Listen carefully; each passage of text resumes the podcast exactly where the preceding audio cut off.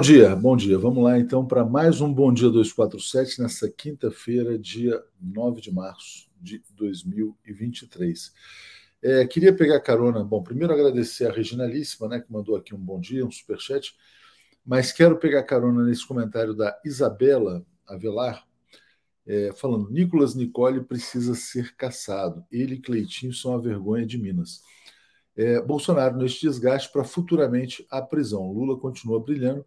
Eu acho que a Isabela resumiu aqui um pouco o espírito desse dia de hoje. Né? O vexame desse deputado Nicolas, pedagogicamente, precisa ser caçado. O Brasil sendo humilhado pela, pelos crimes do Jair Bolsonaro, né? contrabandista, bandido, todo mundo sabe, usando aí uh, o poder do Estado para receber a sua propina da Arábia Saudita, também precisa ser preso pedagogicamente, e o Lula brilhando. Né? Ontem, uma cerimônia fantástica no Dia Internacional da Mulher. Né? O Brasil passa a ter políticas efetivas de proteção às mulheres. Quero rodar um vídeo rapidinho antes de chamar o Zé do canal Cortes para a gente relembrar o que foi essa vergonha no parlamento brasileiro ontem do caso Nicolas Ferreira. Rapidinho, vamos lá, gente. Rodando. Uma questão de ordem, com base no artigo 95 do requerimento interno da Câmara dos Deputados, em conjunto com o artigo 5 do Código de Ética e Decoro Parlamentar da Câmara dos Deputados. A esquerda disse que eu não poderia falar porque eu não estava no meu local de fala. Então, solucionei esse problema aqui, ó. Hoje, eu me sinto mulher, deputada Nicole. E eu tenho algo muito interessante aqui para poder falar. As mulheres estão perdendo o seu espaço para homens que se sentem mulheres. E para vocês terem ideia da, do perigo de tudo isso, vocês podem perguntar: qual que é o perigo disso, deputada Nicole? Eu respondo. Sabe por quê? Porque eles estão querendo colocar uma imposição de uma realidade que não é a realidade. Eu, por exemplo, posso ir para a cadeia, deputado, caso eu seja condenado por transfobia. E por quê? Porque eu xinguei, porque eu pedi para matar, não. Porque no Dia Internacional das Mulheres, há dois anos, eu parabenizei as mulheres XX ou seja, na verdade, uma imposição. Ou você concorda com o que eles estão dizendo, ou caso contrário, você é um transfóbico, homofóbico e preconceituoso. E aqui trazer um trecho. Praticar ofensas físicas ou morais nas dependências da Câmara ou desacatar, por atos ou palavras, outro parlamentar, a mesa ou comissão, ou os respectivos presidentes, é ação passível de punição do Conselho de Ética dessa casa. E eu me explico. Um deputado subiu à tribuna para falar, abre aspas, mulheres que estão perdendo seu espaço, fecha aspas. Estamos falando de um homem que no Dia Internacional das Mulheres tirou o nosso tempo de fala para trazer uma fala preconceituosa, criminosa, absurda e nojenta. A transfobia, ela ultrapassa a liberdade de discurso que é garantida pela imunidade parlamentar. Transfobia é crime no Brasil. E é importante que dizer e convidar outros parlamentares a se somarem que eu, ao lado da bancada do PSB e de muitos outros parlamentares, estou nesse momento entrando com pedido de cassação do mandato do deputado Nicolas Ferreira. E aqui trazer um dado: o Brasil é o país que mais mata pessoas trans no mundo. O segundo colocado nesse ranking, que é o México, não tem metade desses casos. Quando você ofende uma mulher, você ofende a todas nós. Quando você faz uma fala criminosa como essa, você coloca a fala de todas nós em risco. Essa é a casa do povo. Não dá para que a gente finja que nada aconteceu e para que a gente siga os trabalhos depois dessa fala de um moleque, porque isso não é um homem, um moleque que subiu aqui para trazer uma fala cheia de ódio e cheia de preconceito. Exigimos respeito. O que eu peço, presidente, com essa questão é que a senhora retire a fala do deputado Nicolas Ferreira dos anais dessa casa pelo crime que contém, pelo ódio que contém e que encaminhe o deputado ao Conselho de Ética. E eu peço a todos os parlamentares presentes, independente de esquerda ou direita, mas que respeitam a dignidade do ser humano, o direito de cada um que traz seus votos, que traz a representação do seu Estado, de falar, de atuar politicamente de forma segura e de forma livre. Então, peço, por meio dessa questão de ordem, que seja retirada a fala do deputado e que o deputado seja encaminhado ao Conselho de Ética. Muito obrigada. Senhor presidente, a pela ordem. deputada Maria. Eu recebo a, a questão trazida pela deputada Tabata, na verdade, não como questão de ordem, mas como um anúncio de que ela fará uma representação. Nesse sentido, não há contradita está um registro feito pela parlamentar. Nós estamos cuidando aqui de oferecer a palavra às mulheres. Aqui na Câmara, os parlamentares utilizam da palavra como o desejam, né? Dentro do regimento, a deputada fez um alerta regimental, ela tem o direito de fazê-lo. O parlamentar usou da palavra, ela usou da palavra, eu considero que ela fez uma contradita também, na verdade. Presidenta, eu queria primeiro endossar as palavras da deputada Tabata. Eu, eu tenho uma preocupação muito grande com o rumo que essa casa vem levando. Nós estamos transformando essa casa num circo. Ou nós vamos tomar providências enérgicas com essas pessoas que não têm a dimensão do que é o parlamento, e a gente pedir para o presidente Lira tomar providências, porque senão isso aqui, como é que nós vamos querer o respeito do povo se nós mesmos não nos respeitamos aqui dentro? Então tem que tomar providência, tem que ser enérgica para a gente acabar com esse ciclo que esse mandato, infelizmente, vem trazendo essa vergonha que é para todos nós. Eu não quero ser comparado com esses deputados que estão fazendo isso. Então, eu quero que tome providências enérgicas para que a gente possa cumprir isso que a Tabata pediu e com muita propriedade. Então, eu quero endossar as palavras dessa, presidente. Viemos aqui dizer que nós apoiamos a representação no Conselho de Ética feita pela deputada Tabata e dizer que é lamentável que no dia 8 de março ainda nós tenhamos nessa casa homens que acham que podem falar por nós mulheres, falar para destilar ódio, homens que não têm segurança sobre o que são e por isso precisam condenar a existência de outras pessoas. Nós repudiamos veemente a fala do deputado aqui presente o que eu disse ali é que as mulheres estão perdendo espaço para algo que é um fato. E foram fatos que eu disse. Ou seja, pelo artigo 53 da Constituição, os deputados são invioláveis, civil e penalmente por quaisquer palavras, votos e opiniões. Somos adultos aqui, cada um vai responder pelos seus atos, inclusive pela forma com que se apresenta na tribuna da casa. Nós não vamos fazer nenhuma censura aqui a quem quer que seja, mas cada um responderá pela forma com que aparece na tribuna da casa. Então, fica registrado que a deputada Tabata trouxe à mesa o conhecimento de que vai representar contra Vossa Excelência. Vossa Excelência fez a contradita, está registrado nesse plenário. Bom dia, Zé, tudo bem? Bom dia, Léo, bom dia, comunidade, tudo bem. Bom, que tipo de eleitor de imbecil vota nesse moleque, né? E, e, e que vergonha para o parlamento brasileiro. Bom, Maria do Rosário conduziu muito bem a sessão, é, acho que os deputados, a deputada Tabata, o deputado Dagoberto, a Camila Jara também se colocaram bem. E o que fazer com o Nicolas barra Nicole, Zé Reinaldo? Bom, as deputadas já se pronunciaram claramente, né? Não há outro caminho senão examinar com rigor no Conselho de Ética, encaminhar o pedido que elas fizeram e ser sensíveis. Quer dizer, os deputados que integram o Conselho de Ética devem ser sensíveis ao pedido e corresponder aos novos tempos, corresponder à, à moral vigente, porque a moral vigente não é a moral pregada por esse é, arremedo de deputado. A moral que se conquistou hoje é, o de, é a de uma consciência política elevada do respeito aos direitos humanos, aos avanços civilizacionais, aos direitos de todas as pessoas. Portanto, é, o que se pode esperar é que, de fato, não só os do Conselho de Ética, como os deputados, todos que integram o plenário da Casa, correspondam a essa exigência que já foi formulada por vários, várias deputadas e deputados também ontem. Perigosíssimo, Zé. O deputado mais votado do Brasil, Miguel Tadeu, dizendo: a fala desse moleque é assustadora. Mais assustador ainda saber que o moleque foi eleito. Fica a minha angústia: qual o futuro que nos aguarda? Qual o futuro de nossas crianças? Já pensou um Brasil governado por é, Nicoles e Cleitinhos, né? Que tragédia que não seria. Enfim, vamos falar da efemérides aí, depois entrar nos temas internacionais. Diga. Bom, duas efemérides, rapidinho. É, é, 9 de março é o dia em que a, saiu de Portugal, de Lisboa, ali a, a esquadra do Pedro Álvares Cabral rumo às Índias.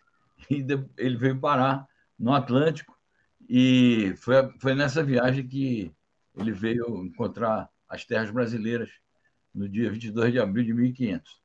Bom, e hoje também é o aniversário de nascimento do é, Yuri Gagarin, que foi o primeiro homem a fazer uma viagem ao espaço sideral soviético. Yuri Gagarin nasceu em 9 de março de 1934. Então, uh, você sabe que por muito pouco eu não me chamo Yuri, né? Meu pai queria me dar esse nome em homenagem ao Yuri Gagarin e minha mãe vetou. E aí, enfim, sai Leonardo. por aí. Vamos lá. É, Rosângela está dizendo: nojento, prisão já para ex-criminoso. Sérgio Fantini, mostre a fala da deputada Duda Salaber. Trans... Eu não tenho a, a, fala dela aqui agora, mas se eu achar no Twitter, eu mostro mais adiante com o Paulo, o Alex e o Marcelo. É, Brito está dizendo: ó, não cortaram o inominável e deu no que deu, né? É, exatamente, tem que se lembrar, né? O Bolsonaro já, já deveria ter sido caçado 20, 30 anos atrás por suas falas racistas e criminosas. É, e quem foi essencial para preservar o mandato desse bandido lá atrás foi o Michel Temer, né? Reginalíssima, porque ele era presidente da Câmara. Bom dia, comunidade, TV 247. Show de Jaqueline Muniz ontem no Boa Noite 247, de fato, né? Zé, vamos começar falando sobre Cuba, né? Você tem trazido todos os dias notícias sobre Cuba, país sob ataque. Né? Então tá aqui, ó. Cuba contribuirá para alcançar a paz na Colômbia é, é uma mediação oferecida por Cuba? O que está acontecendo?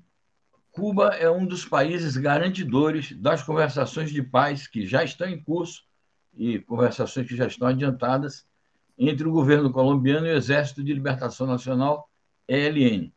É, essas conversações estão transcorrendo no México e apenas por questões mesmo da dinâmica dos trabalhos, como Cuba é um dos países garantidores, é, o Cuba sediará na sua capital Havana a próxima rodada de negociações. O presidente Dias Canel está ressaltando o papel que o país pode desempenhar na pacificação da Colômbia, tal como Cuba desempenhou um enorme papel, tendo sido a sede principal e tendo sido o país garantidor principal das anteriores conversações de paz que resultaram no acordo entre as Farc e o ex-governo da Colômbia. Então, Cuba sempre contribuindo com o internacionalismo e com a causa da paz na América Latina.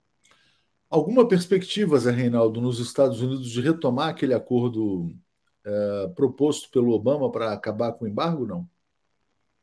Bom, é, até agora não há sinais tão claros nem afirmações categóricas por parte do Departamento de Estado e nem da Casa Branca.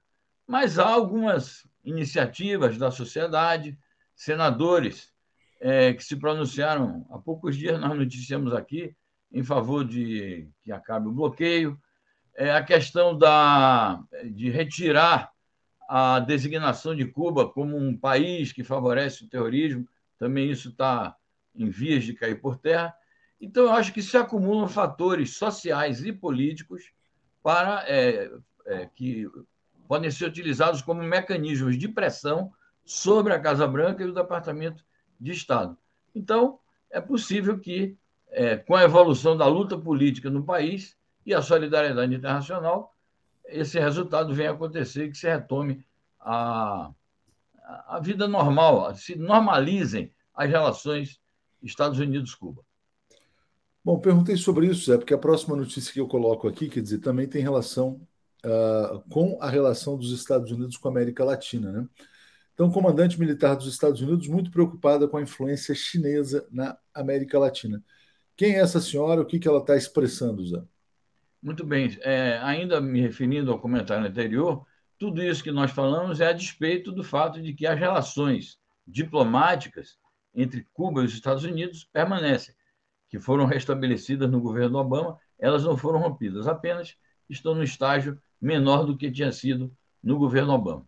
Bom, esta senhora, Laura Richardson, ela é a comandante do chamado Comando Sul dos Estados Unidos, sediado na Flórida. Vocês sabem que o exército estadunidense, como se trata de um país imperialista, ele distribui os seus comandos segundo as regiões do mundo. Então, há vários comandos militares dos Estados Unidos espalhados em suas bases militares mundo afora. Um dos comandos é sediado na própria Flórida, portanto, no território dos Estados Unidos, voltado para o território da América Latina, eh, nomeadamente América do Sul.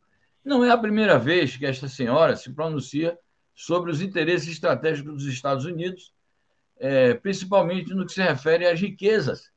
É, ela se pronunciou recentemente sobre as riquezas, se pronunciou sobre o lítio e, portanto, destacou a importância estratégica que tem a região para esses interesses econômicos de saque, de saque dos Estados Unidos sobre as riquezas latino-americanas. Agora, ela está alertando para o principal fato, o principal problema estratégico que os Estados Unidos enfrentam, que é a concorrência com a China. Concorrência esta que se expressa em todas as regiões do mundo e agora eles estão preocupadíssimos com o fato de que a China tornou-se um concorrente estratégico principal naquela região que os Estados Unidos consideram o seu quintal. Então, isso é que é grave para eles. Desde 1823, quando foi anunciada aquele, aquela doutrina Monroe, os Estados Unidos não eram ainda nem sequer um país completamente formado, nem muito menos um país imperialista, quando ele disse a América para os americanos, desde então que os Estados Unidos consideram a nossa região como parte é, dos interesses estratégicos estadunidenses. E agora eles estão confrontados com a realidade de que 20 países desta região já integram a iniciativa da nova Rota da Seda que ela menciona. E o incrível é o seguinte: há uma meta de atingir é, 500 bilhões de dólares em comércio entre a China e a região até daqui a dois anos, e a meta vai ser atingida, e de 250 bilhões de dólares em investimentos diretos chineses aqui na região. Os Estados Unidos estão assustados com isso porque estão perdendo o lugar. Zé, uh, o Cláudio Cunha fala assim: o, Ocidente, o Ocidente está em transe em crise, o fascismo no capitalismo aflora em função da crise. Hitler surge aos montes. Né? Bom, a relação da China com a América Latina deve ganhar um grande impulso com a nova presidenta do Banco dos BRICS, Dilma Rousseff. Concluiu conversas com os ministros dos países, passo decisivo para assumir a presidência, uh, viaja com o presidente Lula no final do mês de março e já fica na China como presidente do banco. Como é que você está vendo esse processo e a importância que isso vai ter na, uh, no intercâmbio América Latina-China? Muito bem, acho que o processo está bem adiantado. É, algumas etapas foram bem cumpridas, desde o anúncio que foi feito, depois as negociações que foram feitas entre o governo brasileiro e cada governo dos países integrantes do BRICS, e em seguida é, essas audiências que a presidente Dilma manteve com cada ministro das finanças dos países é, concernentes. Isso foi concluído, essa rodada de conversações foi concluída. Seria interessante a gente conhecer o teor, porque a Dilma revelou sempre muita capacidade é, estratégica e econômica, então ela deve ter é, pronunciado é, discursos importantes, deve ter apresentado ideias importantes neste que é um dos aspectos mais decisivos da estratégia desenvolvimentista do Brasil atual e dos seus parceiros do BRICS.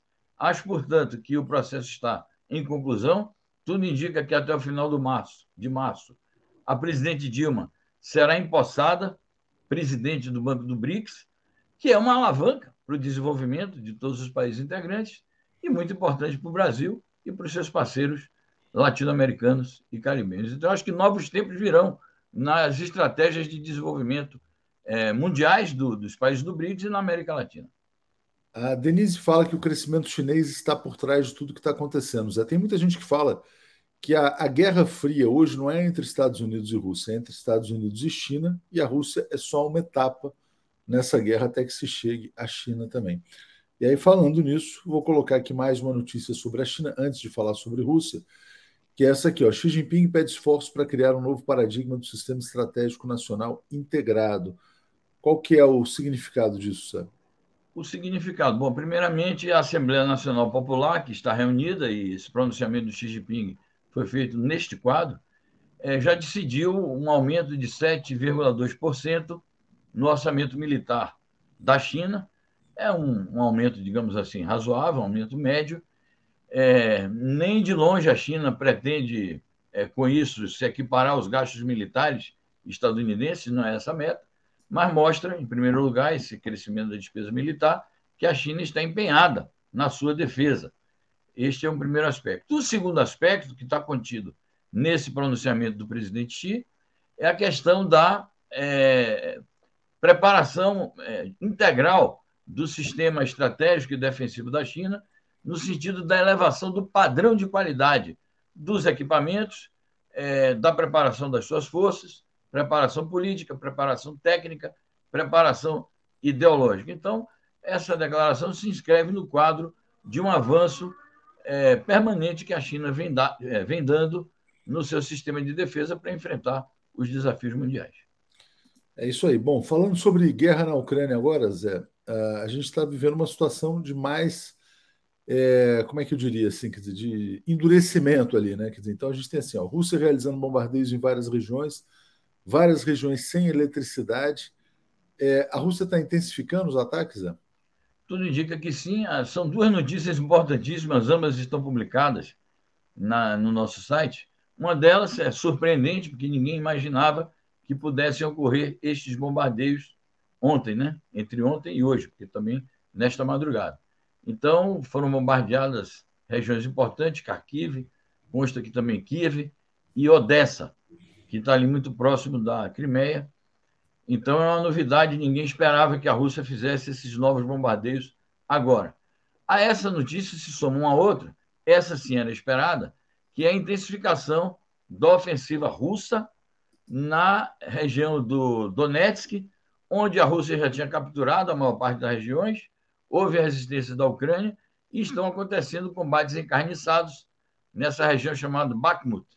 É, e tudo indica que é, para a Ucrânia está pela hora da morte, digamos assim, essa questão do Donetsk, que está admitida pelo próprio secretário-geral da OTAN. Ele está praticamente dando como encerrada esta batalha um revés sofrido estratégico para a Ucrânia, naturalmente para a estratégia da OTAN, ele só faz uma ressalva. Bom, isso não significa que esteja havendo uma virada, porque ele imagina que a Ucrânia estaria vencendo e que a Rússia está recuperando essa área do Donetsk é, como uma pretensa virada da Rússia. Na verdade, não é uma virada, é uma continuidade da estratégia até agora vitoriosa da Rússia e que tende a se confirmar na medida em que essa batalha por Bakhmut seja realmente encerrada. É, tudo indica que a Rússia está intensificando, sim, as suas ações militares para ver se cria melhores condições no terreno para conversações é, objetivas pelo cessar-fogo. É, exatamente. Eu ia falar exatamente isso. Quer dizer, criar as condições para tentar impor a sua paz, né? É, o Jorge o Samuel se tornando assinantes, eu agradeço muito. Peço a todos que sejam membros aqui do canal no YouTube. Vou voltar rapidamente, Zé, antes de falar sobre outro tema, a capa do Guardian, né? É isso, quer dizer, é, é o Zelensky lá dizendo que foi uma noite muito difícil após uma onda de ataques é, em vários alvos aí da Ucrânia, né? Então, uh, existe esse, essa intensificação. Agora, vamos falar de um país que a gente quase nunca fala, que é a Geórgia, que também já passou por guerra híbrida, é, talvez esteja passando de novo. Né? Então está aqui, ó, Geórgia retira a lei dos agentes estrangeiros para conter protestos. O que está acontecendo?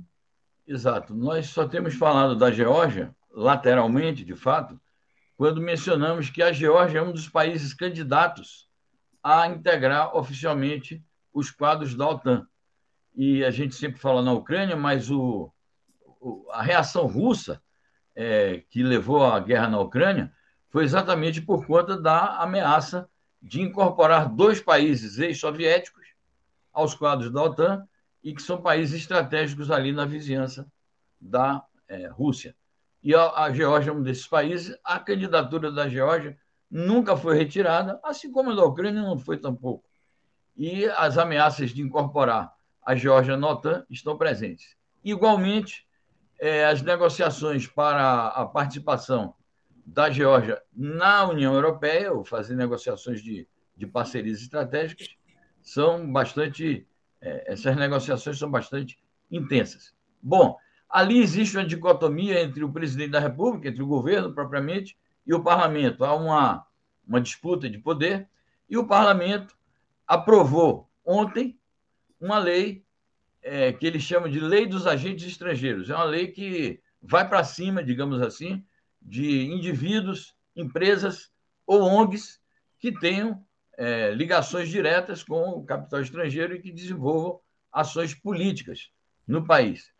Até os meios de comunicação ocidentais comparam essa lei a uma lei russa, dizem é uma cópia de uma lei russa, que quando a Rússia decidiu ir para cima das ONGs, que estão a serviço do imperialismo.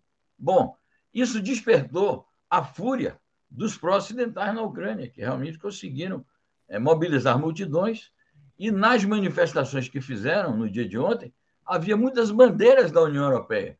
Então, de fato, é uma espécie de ensaio de uma nova guerra híbrida na é, Geórgia.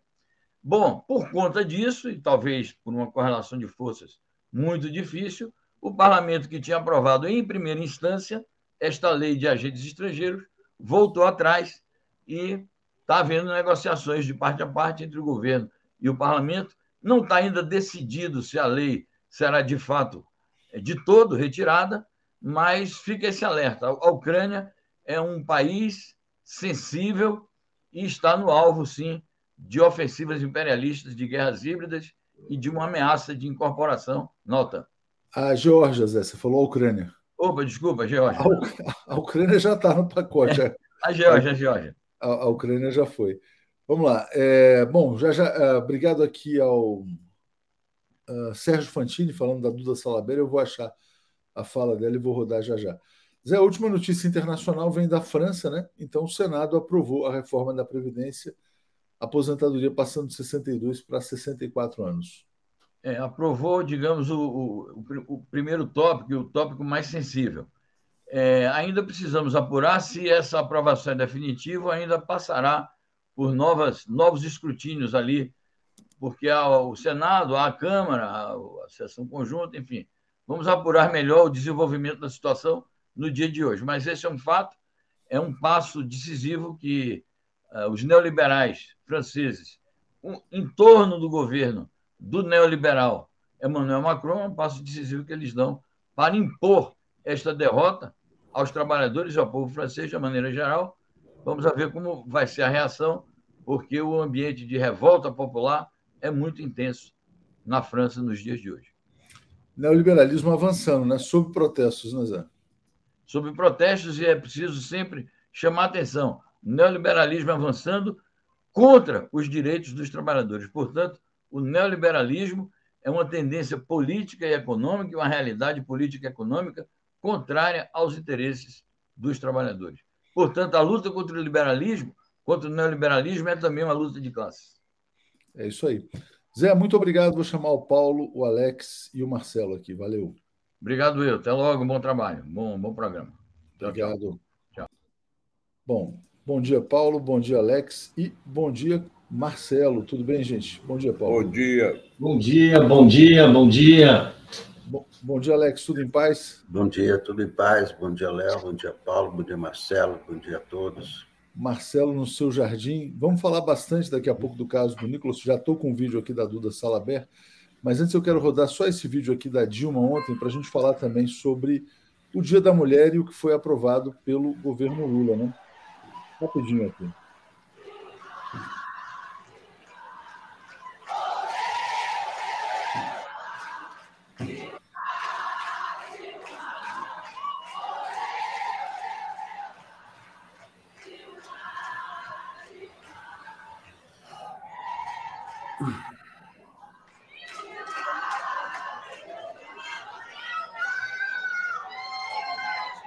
Feito aí grande momento da cerimônia de ontem. Paulo, é, como é que você viu essa lei de equidade salarial, enfim, quer dizer, a, a perspectiva de multa para as empresas que não cumprem e a agenda, na verdade, geral do governo Lula para as mulheres?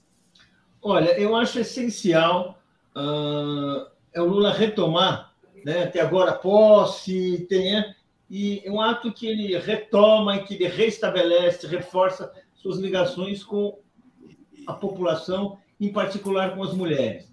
As mulheres foram essenciais na vitória do Lula. A gente lembra que foi uma vitória apertada. Uh, uh, uh, ele sempre esteve na frente, não há dúvida, mas foi uma diferença eh, nem um pouco, não foi uma diferença importante do ponto de vista numérico, foi importante do ponto de vista político, mas não foi importante do ponto de vista numérico. E aí não há dúvida que sua posição majoritária entre as mulheres teve, teve um, foi um dado importante. E agora ele completa sua obra, seu, seu trabalho social, suas, as conquistas, que sua herança de conquistas que ele deixou para os trabalhadores, para as famílias pobres, para o Bolsa Família, Minha Casa Minha Vida, reforçando a igualdade das mulheres, das mulheres e determinando que as empresas, não é que agora as mulheres têm direito a receber o mesmo salário. O sujeito da frase mudou. As empresas é que são obrigadas a pagar salário igual para trabalho igual, ao mesmo, ao mesmo salário para a mesma função. Isso agora deixou de ser motivo de debate jurídico, de ação na justiça. É o seguinte: é o mesmo trabalho, é o mesmo salário. Isso é muito importante, representa um avanço na modernidade do Brasil. O Brasil se torna um país, uh, uh, uh, vai se tornar, é uma lei, projeto de lei, terá que ser aprovado, dificilmente não será aprovado. E, e, enfim, aquele país igualitário em que as mulheres têm um papel, um papel cada vez mais importante como é seu direito. É, obrigado, Paulo. Salme estava tá dizendo assim: ó, Marina visivelmente incomodada com a ovação à Dilma. Também vi esse detalhe no vídeo, também reparei isso. Alex, como é que você viu o dia de ontem? Quer dizer, tudo que foi anunciado para as mulheres pelo governo Lula? Não, é evidente que todos têm que ganhar a mesma coisa, né? Mulheres, gays, homossexuais, pretos, brancos, amarelos, a mesma função, o mesmo salário. Isso é evidente. Né? Não há. Não há é... Agora, isso aí não adianta só lançar o projeto de lei, agora tem que aprovar. Né? O problema é aprovar isso, porque a, já existe lei para isso, já existe. Só que a multa agora aumentou muito, né? A multa para a empresa, dez vezes o salário. Só que a multa não vai para a pessoa, vai, vai para o Estado. Tudo bem. É, então, isso aí, agora, agora a luta do governo é para aprovar isso aí, porque não vai ser fácil aprovar. Porque Você sabe que tem empresários, Alex, dizendo que a lei da paridade salarial, da equidade, vai ser um tiro pela culatra, porque, na verdade, as empresas não contratarão, né? É o argumento que se usa do lado patronal. Tem também, tem, mas, mas olha, tem, tem é, tem várias consequências aí. Uma pode ser essa. Oh, tá bom, então, então vamos contratar só. Ou então empresa que só tem mulheres. Então, como é que você vai ter? Claro que tem, não é, não é, não é tudo uma panaceia, isso aí não vai ser. Ah, claro que é um caminho, é uma necessidade, tudo vai ter todo esse debate e tal, mas e, e se tiver só mulheres, como é que vai ser? E outra coisa, depende também do ramo. Eu, por exemplo, não sei quantas pessoas ganham aqui no 247. não sei se, se a mulher ganha igual. Né? Então, tem, tem setores e setores. Né? Quer dizer, você pode. Né? O que, que é a mesma função? Você está no o gerente, gerente 1, um, gerente 2.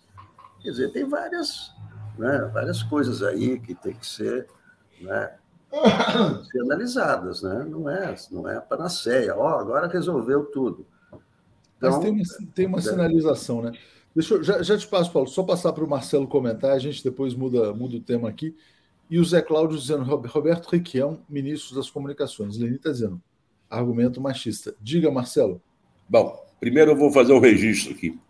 O dia de ontem, eu até mandei uma mensagem para ela a nossa querida Gisele Frederic trabalhou muito, porque ela é responsável, ela foi responsável por grande parte dessa movimentação toda lá no Ministério das Mulheres. E eu mando meu abraço para ela aqui. Eu ontem até brinquei com ela, se você está trabalhando mais do que no 247. É possível. Já trabalhava é possível, mas é possível. Porque... Bom, é um, Agora, é um ganha mais? Ah, não sei, Alex. Ela está feliz. É, esse, é, é isso que eu estou falando. A gente Mas não sabe. Peraí. Alex. Eu não estou discutindo isso. Eu só fiz um não, registro. Nem eu estou discutindo. Fiz um registro. E o meu segundo registro é que é lamentável que a gente tenha que mandar ainda uma lei para o Congresso sobre isso. Isso já deveria valer. Trabalho igual, salário igual. Isso já deveria valer o retrocesso que nós vivemos é tão grande que nós estamos tendo que recuperar questões de cidadania. Isso é óbvio. Não deveria ter lei. Deveria ser coisa natural. Muito natural. As mulheres ganharem igual quando o trabalho é igual. Ou ganharem mais quando a responsabilidade é maior. Isso é o óbvio. E a gente está aqui e nós vamos ver. Paulo, você falou nós vamos ver, vai ser uma dificuldade no Congresso. Vão jogar muita casca de banana para modificar essa legislação. Os patrões sempre. Como é que surgiu em 1978, 79 a ideia de criar um Partido dos Trabalhadores? Surgiu da constatação óbvia que os sindicalistas de então, e os sindicalistas eram Lula, Jacob Bittar, Zé Ibrahim, Olívio Dutra e vários outros, que eu acompanhei lá em 78 em Brasília, notavam que os projetos de interesse dos trabalhadores não passavam na Câmara e no Congresso, porque não tinham representantes dos trabalhadores na Câmara e no Congresso, mas tinha dos empresários. Hoje nós temos a bancada da bala, nós temos a bancada do agro, nós temos a bancada disso e dos trabalhadores. Então, vai ter casca de banana. Vai ser preciso de, sim, como disse uma telenauta aqui nos comentários, eu perdi o nome dele, ou dela, desculpe, que o Lula convoque o povo na rua. Que o Congresso tenha, sofra pressão popular para que essa, essa lei aprove. O Fala. governo claramente está precisando de pressão externa, Marcelo. Deixa eu pegar aqui, só já, já te passo, Paulo, uh, o tá comentário bom. da Luísa. Com a carteira de trabalho doméstico falaram a mesma coisa, que elas perderiam o emprego, e isso não aconteceu. Diga, Paulo. Exatamente. Eu queria, assim, primeiro, é essencial reconhecer e ter clareza de que essa não será uma conquista assim que vai chegar de mãos dadas, de mãos dadas. Não vai ser um presente do Congresso vai exigir a mobilização popular e vai exigir a luta política, sim, o que, aliás, vai ser, deve ser um traço deste governo, de um governo popular como o governo Lula. Agora, eu queria falar muito, muito desse discurso. Toda vez que aparece uma conquista, é uma, uma, uma coisa assim, a reação, às vezes inconsciente, às vezes bem intencionada, mas muitas vezes é uma reação uh, uh, normal, é comum, uma reação, inclusive conservadora, é minimizar a conquista, é dizer que não vai fazer diferença, é dizer que já está quase na, já está quase é quase um fato consumado, pouco vai mudar. Todo, toda mudança na lei trabalhista foi vista assim. Ou às vezes até se chega a dizer que isso vai prejudicar, que vai criar desemprego. Eu não sei se vocês lembram na Constituinte, a campanha patronal contra os direitos que a Constituinte aprovou, muitos deles necessários e positivos estão em vigor e muitas pessoas nem percebem, era justamente dizer: olha, o desemprego vai ser uma tragédia, e outras vai dizer: não vai fazer diferença. Gente, a luta social, inclusive, faz parte dela a luta ideológica. E, uma, e quando você está próximo de uma vitória, os trabalhadores são próximos à vitória, o que se tenta é minimizar a importância disso.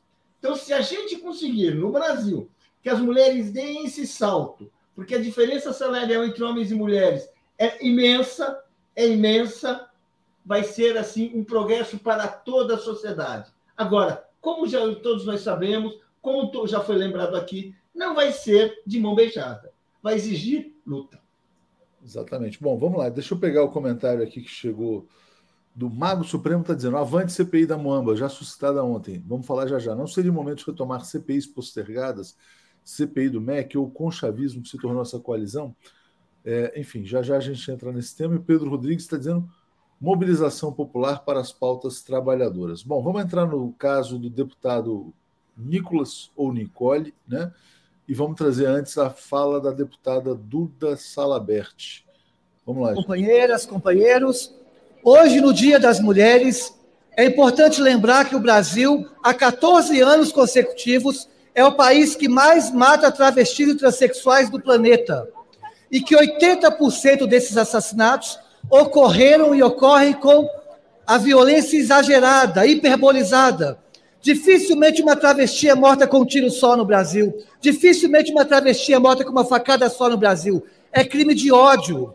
E essa estrutura de ódio que nos exclui do mercado formal de trabalho, já que 90% das travestis estão na prostituição, essa estrutura de ódio que nos exclui de sala de aula, porque 91% das travestis transexuais não concluíram o ensino médio, essa estrutura de ódio que nos exclui do espaço político.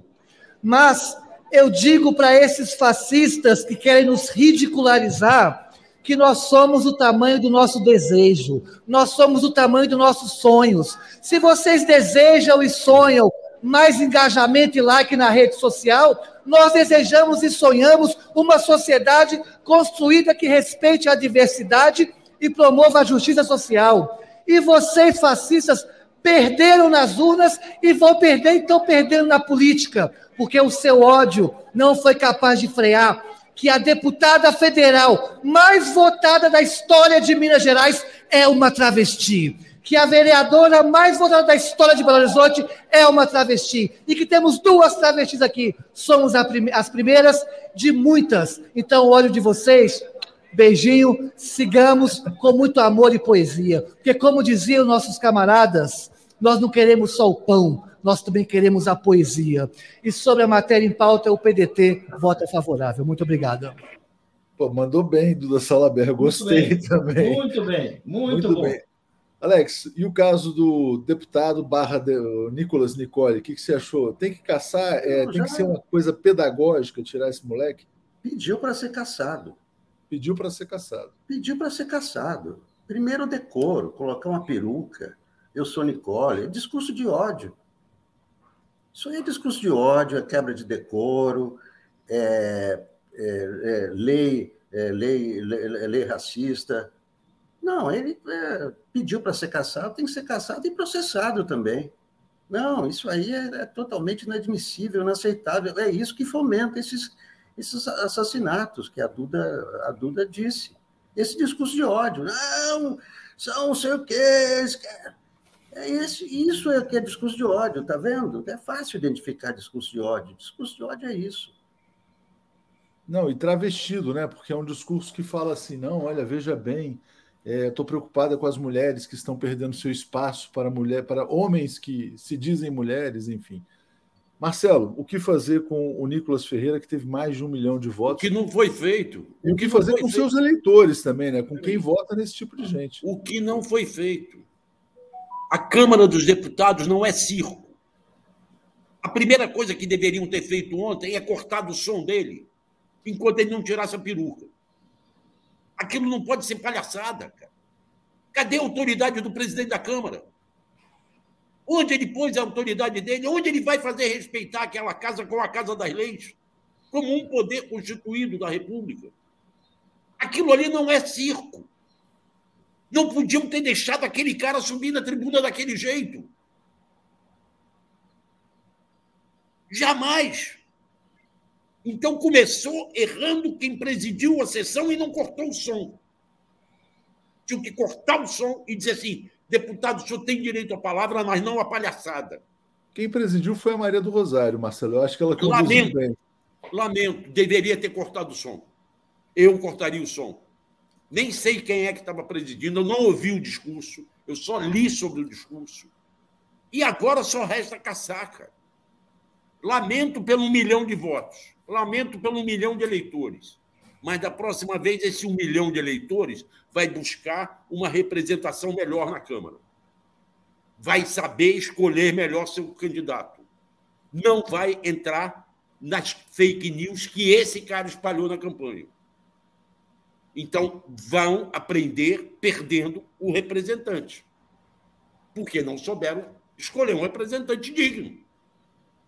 Não tem saída mais. Para mim, não deveriam ter deixado ele falar com peruca e tem que caçar ele. Acabou. Deixa eu pegar aqui uh, os comentários, Paulo. Já vou te passar para falar ah. sobre. Uh, tem gente chamando de deputada Nicole e tem gente que chama de deputado Nicolas, né? Thaís Neves lembrando que o Ratinho Júnior pede a cassação do Renato Freitas. Júnior Lage, vergonha dos mineiros, votaram nos delinquentes e fascistas Nicolas e Zema. Márcia Regina, na Argentina, quando é votada alguma lei importante para o povo, há uma multidão em frente ao Congresso. Está faltando isso no Brasil, de fato, né? Rinalda, povo na rua pressionando uh, sobre a investigação. Propina ou presente às joias? Não, foi propina, todo mundo sabe. Presente é uma maneira que a imprensa usa para aliviar a situação do Bolsonaro, né? A Regina está dizendo que a CPI da educação caiu no, no, no ostracismo. Eu já tinha lido do, do, Pedro aqui. Ana Lúcia dizendo que viu a, Mich a Michele, Gisele, desculpa, no Palácio do Planalto. Paulo, o caso do deputado Nicolas Ferreira. Olha, eu, eu não quero falar do Nicolas Ferreira, o Marcelo falou por mim. Eu quero falar da Duda. Eu achei, peraí, gente, é uma revelação, um discurso perfeito, bonito, firme, poderoso. Eu acho que é um discurso que tem que ser guardado, que tem que ser exibido sempre que alguém vier fazer uma demonstração preconceituosa, inaceitável, violenta, de deboche contra minorias, contra o que a gente quiser chamar, contra comportamentos diferentes, uh, fora da, do padrão uh, comumente aceito. Eu achei um discurso assim exemplar que deve ser repetido para as famílias, para a juventude e até para crianças, porque é um discurso assim muito claro, firme e além de tudo, gente, bonito de quem tem ritmo, de quem tem vocabulário e de quem tem boas imagens. Olha, Parabéns, Duda. Ô, é Léo, Léo, só esclarecer. Eu disse que tinham que cortar o som enquanto ele não tirasse a peruca. Ah, sim. Depois que tirasse a peruca e aparecesse como parlamentar, ele falaria o discurso que quisesse, porque ali é liberdade de expressão. Mas ali não é circo. É, então, é, liberdade de expressão, mas a Maria do Rosário colocou bem, né? Quer dizer, agora ele tem que responder pelos. Ele sim, pode falar, claro, mas ele tem claro. que responder. Como acontece Bom, conosco, jornalista, quando a gente publica uma coisa, nós temos direito a, a, não revelar fonte, mas nós temos que provar que o que nós escrevemos é verdade. É. E ele vai ter que fazer, responder pelo que ele falou. Então, como as pessoas estão me criticando nos comentários aqui, se ele não falasse, nós não saberíamos, eu deixaria ele falar, mas não deixaria ele falar com peruca, porque ali não é circo. É isso. É, bom, a Leni está dizendo aqui, ó, Maria do Rosário agiu corretamente. Ela permitiu que ele colocasse a corda para se enforcar. E Jarté Dunan dizendo, mesmo discurso de Hitler contra judeus, que eles estavam tirando o trabalho dos alemães. Gente, uh, parlamento né, é lugar de CPI e está avançando, então, a CPI da bandidagem bolsonarista. Eu vou rodar um vídeo né, da, da propina e do abuso de poder que é esse aqui. Acho que muita gente já viu, mas vamos mostrar aqui rapidinho. Vamos lá. Desculpe incomodar. Nada. Tudo bom? Pode ir. Já, fazendo um vai, só pega aqui, Dana, tudo bem? aqui no celular. Em cima da hora, correndo. Não, a gente não tá, assim, não sei o que está, deixa eu dar uma olhada. Eu fiz os envios em relação a isso. Eu achei que tinha entrado em contato. Não sei, mas Júlio César. Coronel, eu estou aqui no alfândega aqui já, estou falando com o supervisor deles aqui. Eu só que eu gostaria de falar com ele, ele falou que não está ciente do, do, não. do que se trata. Eu posso passar aqui para ele? Não, ele? não posso, eu não posso falar no celular. Entendeu? E existe uma documentação necessária para essa incorporação aí, que é o ADN. Deve estar na correria. O ADN é... de, de comando, como se diz, né? Um entrando, saindo. Aí... Agora, chegou agora.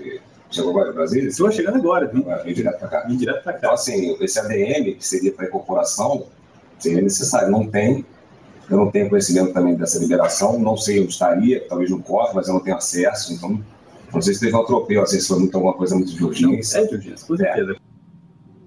O crime brasileiro está sempre parece, assim, tá pegando fogo o Brasil todo, ah, lá tá tranquilo. Tá tranquilo, não tem nada que... Não. É, tudo corre normal. normal. Assim, é, lá fora a pessoa gritando, a gente fazendo, tem que fazer passagem normal. Portanto, isso aqui faz parte da passagem, né? Não pode ter nada do antigo para o próximo. Tem que tirar tudo, tem que levar. Então, é burocrático, é burocracia. burocracia. Bom, tá claro, né? Tá claro aí o abuso de poder. O Bolsonaro mandou retirar a sua propina. Alex, uh, você falou, o cara pediu para ser caçado. Você não acha que a prisão do Bolsonaro seria pedagógica também, não, para o Brasil? Mas o que, que você diria dessa, dessa situação como um todo? Bom, é, ontem é, é, apareceram dois vídeos, né? Um vídeo é esse. Esse é o sargento da Marinha, Jairo Moreira da Silva, é, no dia 29 de dezembro, agora, em 2022. Um outro vídeo, que também ficamos conhecendo ontem, mostra o momento na alfândega, quando chegou a, a, a comitiva do, do almirante. Né? E aí tem o Marco Antônio Sueiro, que é o, é o assessor dele que estava com a, com a Muamba, né? ali, né? Tal. E uma hora ele chama o almirante, o almirante, tá difícil aqui de passar pelo alfândega, o almirante aparece na alfândega dizendo assim: não, isso aqui eu recebi no aeroporto. Você imagina, quer dizer, um presente oficial que ele recebeu no aeroporto. Não, quando eu estava saindo de lá, me deram isso aqui, pesado. Né? Então, é, bom, hoje vai ter interrogatório né, do, do Almirante e do Marco Antônio Sueiro. Primeiro, né, os dois personagens centrais. É, tem esse sargento da Marinha, que também está implicado, que foi lá resgatar. Tem o Mauro Cid Ferreira, que é o, o braço direito do, do, Bolsonaro, que também atuou, que, que disse que não, que o, e tem outra coisa, as joias foram interceptadas, essas joias que o próprio almirante diz também, não, isso aqui é para a primeira-dama. Só que as joias para o Bolsonaro passaram direto. E ninguém sabe até agora, na bagagem de quem estava o, o, o, presente para o Bolsonaro. Se estava na bagagem do almirante, se estava na bagagem do outro diplomata, porque eram três pessoas na comitiva. O diplomata Christian Vargas já disse que não levou nada. Ele não levou nada. O Marco Transfer levou as joias da, da, da, da primeira-dama. Sobrou, é, sobrou o almirante. O almirante está. Alex travou. Alex travou. Obscuro. Destravou. É, cada vez mais, cada vez mais obscuro. O, o, é, vou... E também, é, hoje, né, nos jornais, hoje nos jornais, há, a, a informação de que o Bolsonaro pediu ao chefe da Receita, o Júlio César, a o Júlio César Vieira Gomes, a liberação. E o Júlio César Vieira Gomes é outro que atuou, pressionou funcionários, pressionou subalternos dele, com e-mails, telefonemas, para liberar, liberar isso aí. Então, é, isso aí tem que ser CPI, não é? CPI, já falei nisso ontem. CPI e, e, e, levar à prisão, né, Alex? Então tem essa notícia. De fato, Bolsonaro conversou com o ex-chefe da Receita sobre a liberação das joias. E mais uma, uma notícia de hoje também, que os servidores da Receita Federal já denunciaram o bolsonarista Júlio César Vieira Gomes pelo assédio praticado, cometeu crime, né?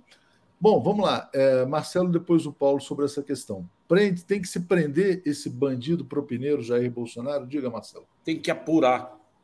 Não, mas já está já tá, já tá confesso. Ele já confessou que okay, pegou o escudinho dele, né? Léo, ok. Tem que apurar e expondo. Por isso que eu sou favorável à CPI.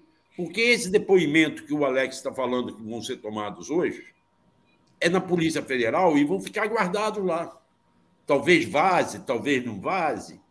Agora, outra coisa é trazer esses cidadãos numa CPI, com transmissão ao vivo para o Brasil inteiro, com todos os parlamentares, inclusive os bolsonaristas, tendo direito a fazer pergunta, e ele tendo que se expor. Você acha que eles vão se expor e vão ficar calminhos? eles vão trazer muito mais informação. Então, nós não temos que ter pressa. Nós não temos que ir para dente por dente, olho por olho. Nós temos que fazer o devido processo legal, como sempre. Eu sou favorável à CPI, como sou favorável à CPI do 8 de janeiro, que deveria sair, e é outros 500 reais, não vou discutir aqui agora. Mas tem que ser exposto transmissão completa pela TV Câmara ou pela TV Senado e retransmissão por todos os. Eu até me prontifico a ir para Brasília acompanhar a CPI. Ficar lá acompanhando as sessões como a gente fez na CPI da pandemia. Mas é isso. Tem que ter exposição desses caras para esse público que votou em Bolsonaro e que ainda acha que Bolsonaro fez alguma coisa por esse país, saber que tipo de bandidos estavam mandando no país. É, não só a exposição desses caras, como dos militares também, né? É, o Ronaldo lembrando, lembrando óbvio, né, Marcelo? Não existe presente de 16 milhões de reais. Não, é, cara. É propina, né? Ainda mais dado no aeroporto, como o Alex falou, entregue no aeroporto. Olha, leva aqui para mim. Sabe o que, que, que acontecia no aeroporto? O Paulo vai lembrar disso. Quando nós éramos da Veja, nós estávamos fazendo matéria em Rondônia, o fotógrafo tinha que ir correndo no aeroporto, pegar um, um filme dele, porque não tinha transmissão de foto a cor por, por internet, e pedir ao passageiro assim: o senhor vai para São Paulo? Por favor, leve esse filme para mim. Aí avisava o boy da Veja assim: ó, é o Alex, ele está de chapéu preto, de camisa preta, ele tem barba branca, ele vai descer do voo tal. Eu lembro disso também. Era Bom, isso. Paulo, vamos lá. O que fazer com esse bandido Jair Bolsonaro, com os militares que também cometeram crimes, enfim? Diga. Olha, o que fazer, nós já sabemos. Aliás, eu só queria até, até um pouco de risada que o Marcelo começou a falar que ele vai se sacrificar de ir para Rondônia conversar com as pessoas. Não, Rondônia não. Para ele nós sabemos Brasília. que não é sacrifício algum. Brasília, é Brasília. De viver do Marcelo. Ele já está fazendo isso mesmo antes da CPI. Imagina quando tiver uma CPI. Ou seja, é exatamente, eu, eu acho que os bons jornalistas, os, a, a boa, os, os, bons policiais, as, os bons advogados devem ao país o esclarecimento deste meliante que ocupou a presidência e nós temos uma oportunidade. Portanto, é isso. Vamos fazer uma CPI, vamos cobrar a abertura de investigação policial no devido momento. E sim, vamos resolver essa, essa, essa equação, porque esse cidadão não pode ter ficado quatro anos na presidência, ter cometido os crimes que cometeu e agora passa impávido. Passa impávido, porque não vai ser isso. Ou seja, então, assim, os dados estão aí, agora é preciso organizá-los, é preciso transformá-los em provas, coisas que eles não são, e realmente vamos, assim, passar essa história a limpo para que não, não, não sobre, como disse a Dilma, não vai sobrar pedra sobre pedra. O último beneficiário, o grande beneficiário da Lava Jato, da prisão do Lula, do, da cassação da Dilma, é Bolsonaro. Ele vai sair, ele deve sair como merece, ou seja, preso. Essa é a questão que tem que ser colocada, gente. O Paulo, eu sei que você tem que sair daqui a pouquinho.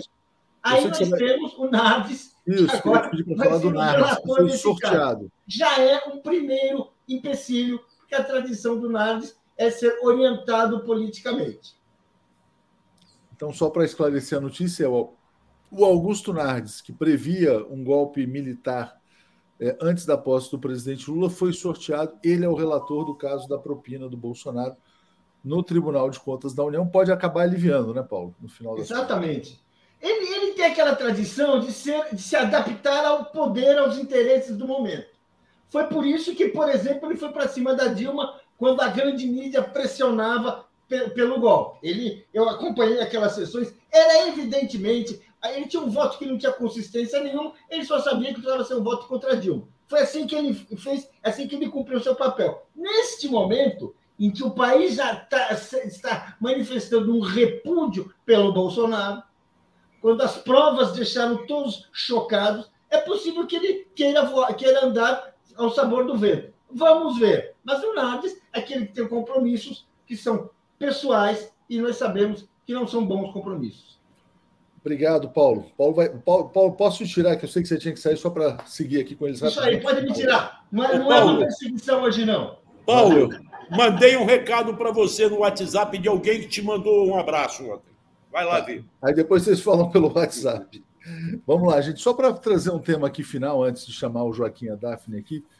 É, ontem, Alex e Marcelo, né? O Faquin colocou o tema que o Marcelo tinha colocado aqui no Bom Dia, que era o caso da mulher negra no Supremo Tribunal Federal. Né? É, a gente já falou várias vezes, o Cristiano Zanin é o favorito. Ontem ele foi muito atacado nas redes porque tem uma tem uma reação lavajatista contra a indicação do Cristiano Zanin, porque ele representa o combate à Lava Jato, do ponto de vista simbólico. Né? Mas, como esse tema surgiu, eu queria ouvir você, Marcelo, e o Alex também. Diga. Bom, eu continuo defendendo o Zanin no Supremo. Não nego isso. Agora, acho que essa primeira vaga deveria ser de uma mulher negra que poderia ter sido anunciada no dia 8. Mas quando você falou, você sabia que o Faquinha falar isso? Já, não, nem, nem imaginava, nem imaginava. Eu sei que há um movimento de entidades a BJD, outras entidades estão defendendo uma mulher no Supremo. Nós precisamos botar a representação feminina no Supremo, embora eu concorde que o, Zanin é um excelente nome para o Supremo. Acho que o Lula terá três vagas, porque estão falando que o Barroso vai antecipar a sua aposentadoria.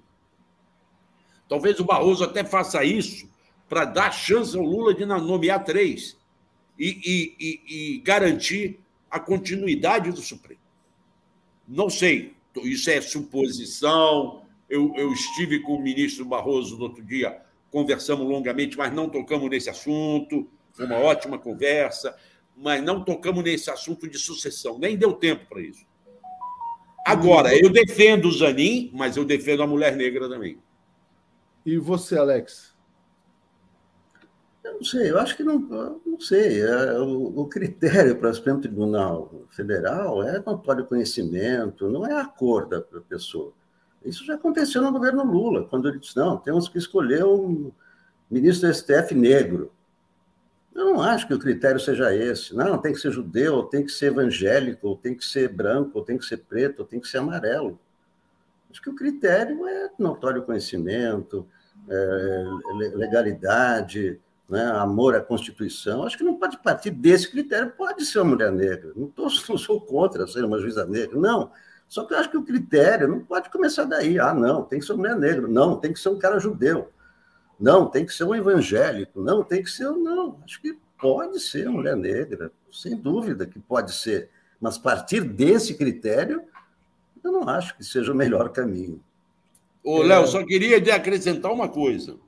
Primeiro, eu até discordo de posições que o Joaquim Barbosa tomou, mas o Joaquim Barbosa era um jurista preparado, muito estudioso. Segundo, quando eu digo uma mulher negra, eu não estou dizendo mulher negra qualquer uma, pegar uma ali na esquina. Há juristas negras que merecem estar no Supremo. Temos que reconhecer que entre as mulheres e as de raça negra há pessoas capacitadíssimas estarem lá. Não vai só pela cor da pele, vai pelo conhecimento jurídico. Temos que reconhecer que entre as mulheres há muitas capazes de ir para o Supremo Tribunal. Obrigado, Marcelo. Obrigado, Alex. Vamos seguir aqui então. Bom dia para vocês. Valeu. Abraços. Apresentação de Daphne Ashton. Opa, cadê a Daphne? Bom dia, Daphne, tudo bem? Esqueceram de mim. Bom não, dia. Não, é porque não deu tempo. Estava rodando a vinheta, eu estava tava com, tava com muita, muita, muita janelinha aqui embaixo. Bom dia, tudo bem? Bom dia, Léo. Bom dia, Joaquim. Bom dia, comunidade.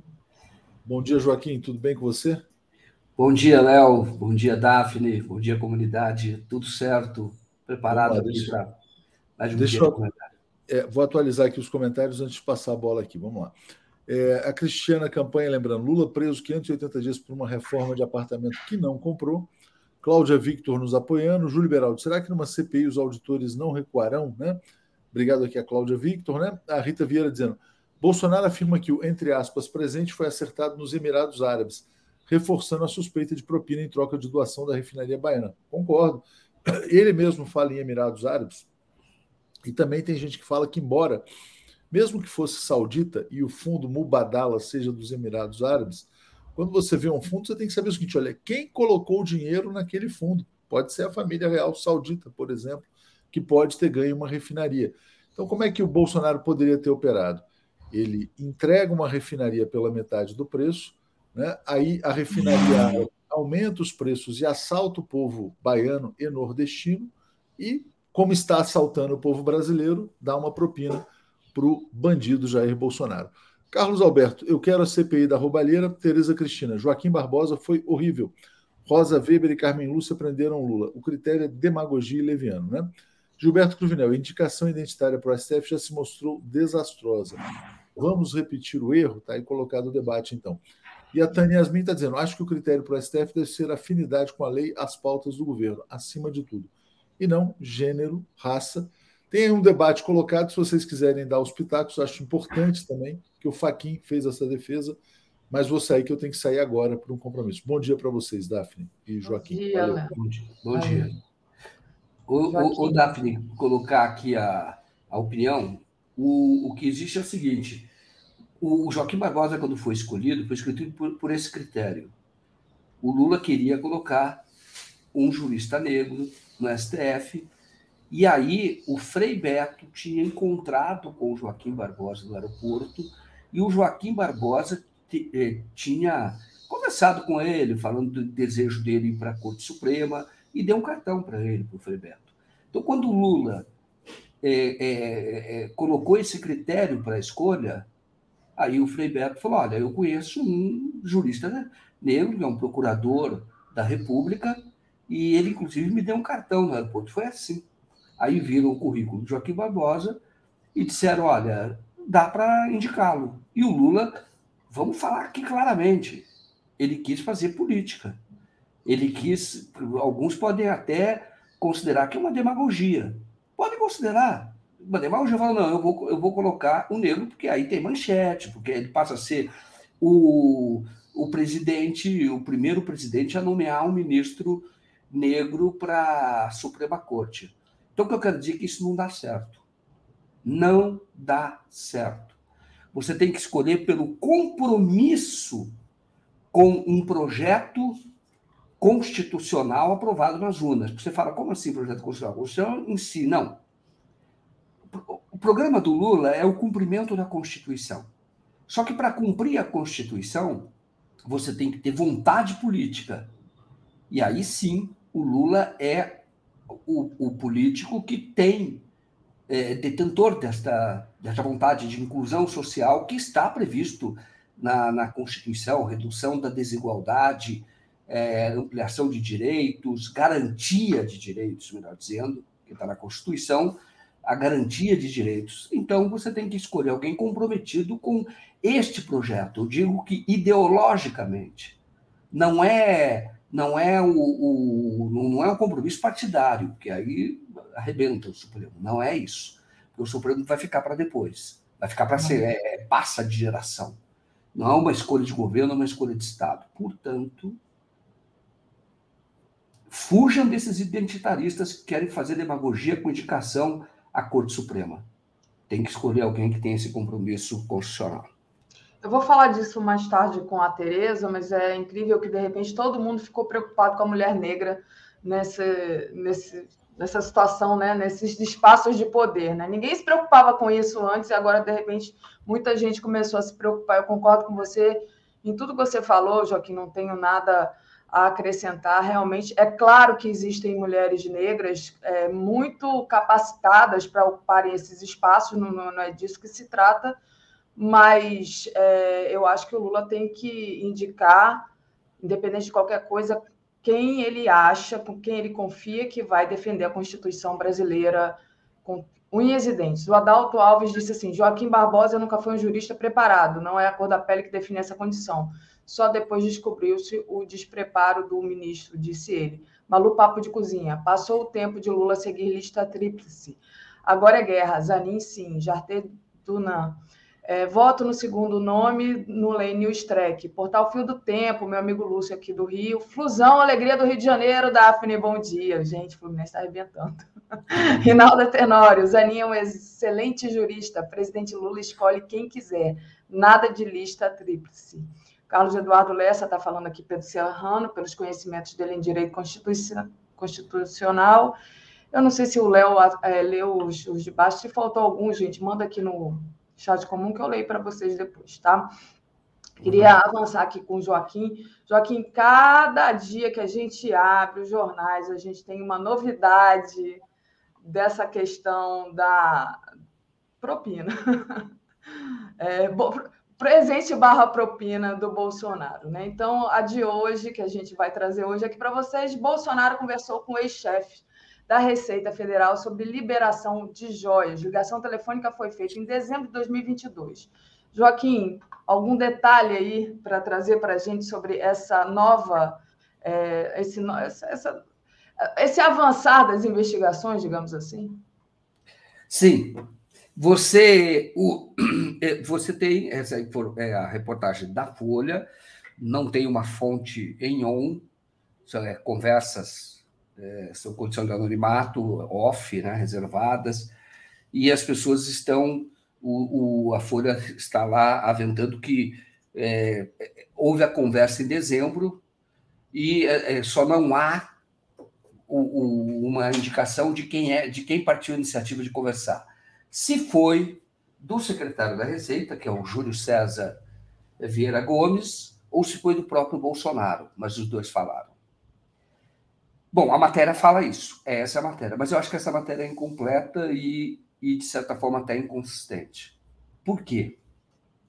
Porque o movimento do Bolsonaro para interferir na Receita Federal começou antes. Quando houve a apreensão, isso é interessante, porque eu apurei, quando eu vi essa matéria, eu, eu comecei a apurar, fala, começaram em dezembro, como se o Bolsonaro ali tivesse tomado conhecimento. Não. A indicação é de que o Bolsonaro interferiu na Receita, inclusive, por conta disso. Quando houve a apreensão, né, em outubro de 2021, é, o, o secretário da Receita Federal era o José Tostes. José Tostes era um auditor, um auditor aposentado, feito carreira na Receita, foi bem aceito pelos quadros técnicos quando ele foi então nomeado. Ele foi nomeado num lugar de um outro sindicato que era o Marco Sintra, porque o Marco Sintra andou falando que queria cobrar impostos de igreja, que a igreja também deveria pagar impostos, e aí acabou perdendo o cara. E aí entrou o José Tostes. Ele ficou é, e ele ao que parece, começou a receber pressão já depois da apreensão. Porque houve, o, o ministro das Minas e Energia fez a pressão direta lá na alfândega, isso agora está em vídeo. Nós vimos o vídeo do, do dia lá da apreensão. E é, com áudio, né, no que ele foi gravado. E o, o depois o, o ministro Bento Albuquerque que foi o, vamos chamar ele, foi o Mula. Foi ele que trouxe, junto com o assessor dele, Marcos Soeiro, que também é da Marinha. Os dois trouxeram é, é, essa fortuna de 6 milhões e meio, uma fortuna. Não é um presente simples. Trouxeram essa, essa é na bagagem, escondido, porque não declararam na origem, tinham que declarar. Não declararam, falaram, olha, estamos levando esse, é, esse presente, esse valor, e é, isso será incorporado ao patrimônio da União, porque isso foi um presente para o presidente da, da República na condição de chefe de Estado. Não fizeram isso. Não fizeram isso, era clandestino. Fizeram uh, o, o que é um absurdo. E ali, agora, tem uma indicação de que quando o, o, o Soeiro, esse Marcos Soeiro, passou saiu do, do avião, todo mundo que viaja sabe que você tem uma fila, nada a declarar. Então ali já revelou o dolo, ele quer esconder. Nada a declarar. Ele entrou na fila no nada a declarar. Aí o, o a Receita, isso está tudo gravado. Fala, olha, vamos fazer uma abordagem naquela pessoa. Porque acharam suspeita aquela pessoa atitude suspeita, às vezes com uma expressão, eu entrevistei aqui o, o, fiscal da aduana, o Dão, ele diz que você observa, inclusive, a reação. Você fica observando tudo câmera, a conversa entre as pessoas, a postura, o nervosismo. E aí eles acharam, vamos fazer a, a abordagem no Marcos Soeiro. Não sabiam que era funcionário do governo. Era uma pessoa qualquer, podia estar com cocaína. Era um mula mas acharam que ali pode, pode ter alguma coisa. E isso é um critério da Receita Federal. Aí foi chamado. E aí o que acontece? Depois que o o ministro, o almirante, fez esta, é, esta pressão já ali na alfândega, dando uma carteirada, eu sou ministro, e isto vai para a primeira-dama. O que já é, parece ser uma mentira, porque a Michelle está dizendo, eu nem sabia. Eu não sabia. Ela deu essa declaração, ela publicou na rede social dela. Não sabia. Bom, então, é, é, o nome dela estava sendo usado para introduzir no país uma fortuna de maneira ilegal destinada ao presidente da República. Aí o que é que acontece? Logo em seguida, o Ministério da, das vidas procura o Itamaraty e fala: olha, o que, que eu devo fazer? Eles apreenderam. Ah, houve mais contato do Itamaraty. Bom, era simples. Paga o imposto se for privado, presente para o Bolsonaro, ou regulariza a partir da Arábia Saudita, é, é, é, considerando que isto vai para o acervo da União. E esse acervo, ele, ele não pode, quando o Bolsonaro está usando como desculpa, que vai. É, a desculpa dele é: olha, eu. É, é, isso é personalíssimo, era um presente pessoal, então vai para mim. Eu não posso me desfazer. É o que ele está falando. Foi o que ele disse. Só que a Michelle, a quem seria destinado o, o outro presente, o outro pacote, nem sabia. Ela que declarou. Isso é uma prova. Ela nem sabia. E aí, o que, que acontece depois disso? É trocado o secretário da Receita, o José Tostes, que ainda não falou. Ele, o depoimento dele é importantíssimo, porque ele é trocado 37 dias depois. E inventam que a troca faz parte de uma reestruturação que tornaria o Ministério da Economia mais ágil. Criaram uma Secretaria de Estudos Econômicos, como se essa secretaria fosse importante. E com isso justificaram a saída do José Toste. De novo, o depoimento dele é fundamental. E eu vou dizer para vocês: no, o Estadão não revela a fonte. Mas eu posso dizer, posso dizer que uma hipótese bastante plausível é que a fonte seja o próprio José Tostes, que esteja divulgando tudo isso, que é de absoluto interesse público. E aí, quando assume, isso é que é importante, Júlio César Vieira Gomes, Olha o perfil dele. As pessoas falaram ele é especialista em direito tributário. Ele não tinha uma carreira notória para ser o secretário da Receita. Mas tem um dado no currículo dele que chama atenção. Ele é oficial da Marinha.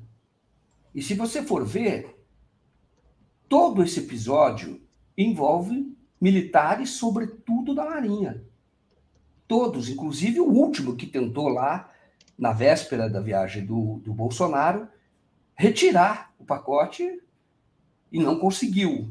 Eram todos da Marinha. E inclusive o secretário da Receita, o que foi para lá. E aí o que acontece? O secretário começa a pressionar. A pressão é tão grande que tem uma outra notícia. Que o superintendente lá de Guarulhos e, e, os, e os auditores eles fazem uma denúncia na corregedoria. E é sigilosa, essa, essa, essa denúncia está correndo, falando da pressão do secretário da Receita, que é oficial da Marinha, como eu disse, é auditor também, mas é oficial da Marinha, ele coloca no currículo dele. E ele faz essa pressão. E, a, e hoje a corregedoria, assédio, é, é, é, tem áudio, ele passando áudio, e-mails para liberar e isso não é liberado. Então, é, está lá o, o, caracterizado que a força foi muito grande para liberar essas joias. E aí a, a questão e a pergunta é: se tem uma força poderosa, quem é que está movendo essa força?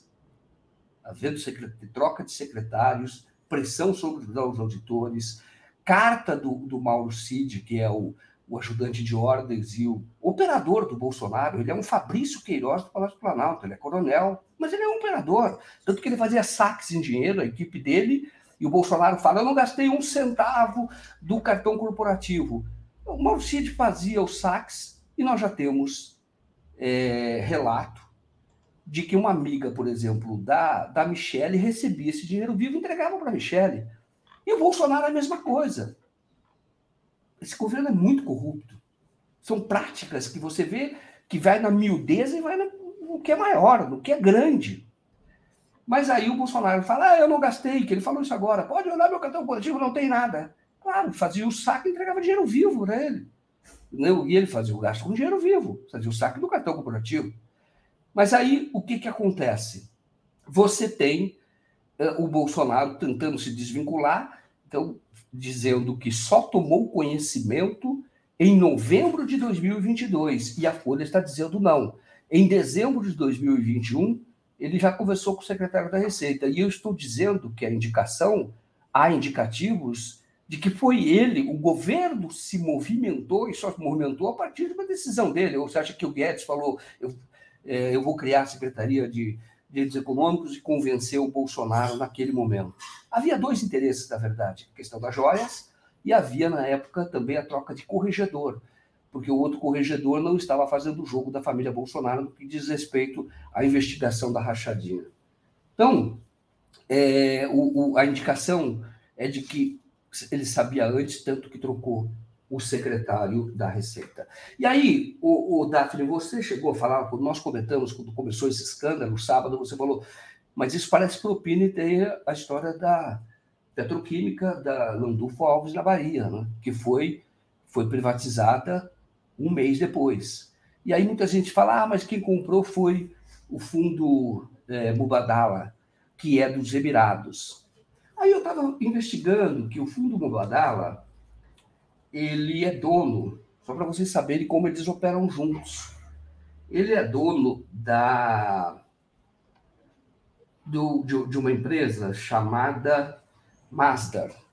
A Mazda é um grande grupo, bilionário, faz investimentos no mundo inteiro. E o, este, essa Mazda ela é associada com a Aquapower da Arábia Saudita. E toda empresa da Arábia Saudita é, é, de certa forma, da monarquia. Eles são donos da Arábia Saudita.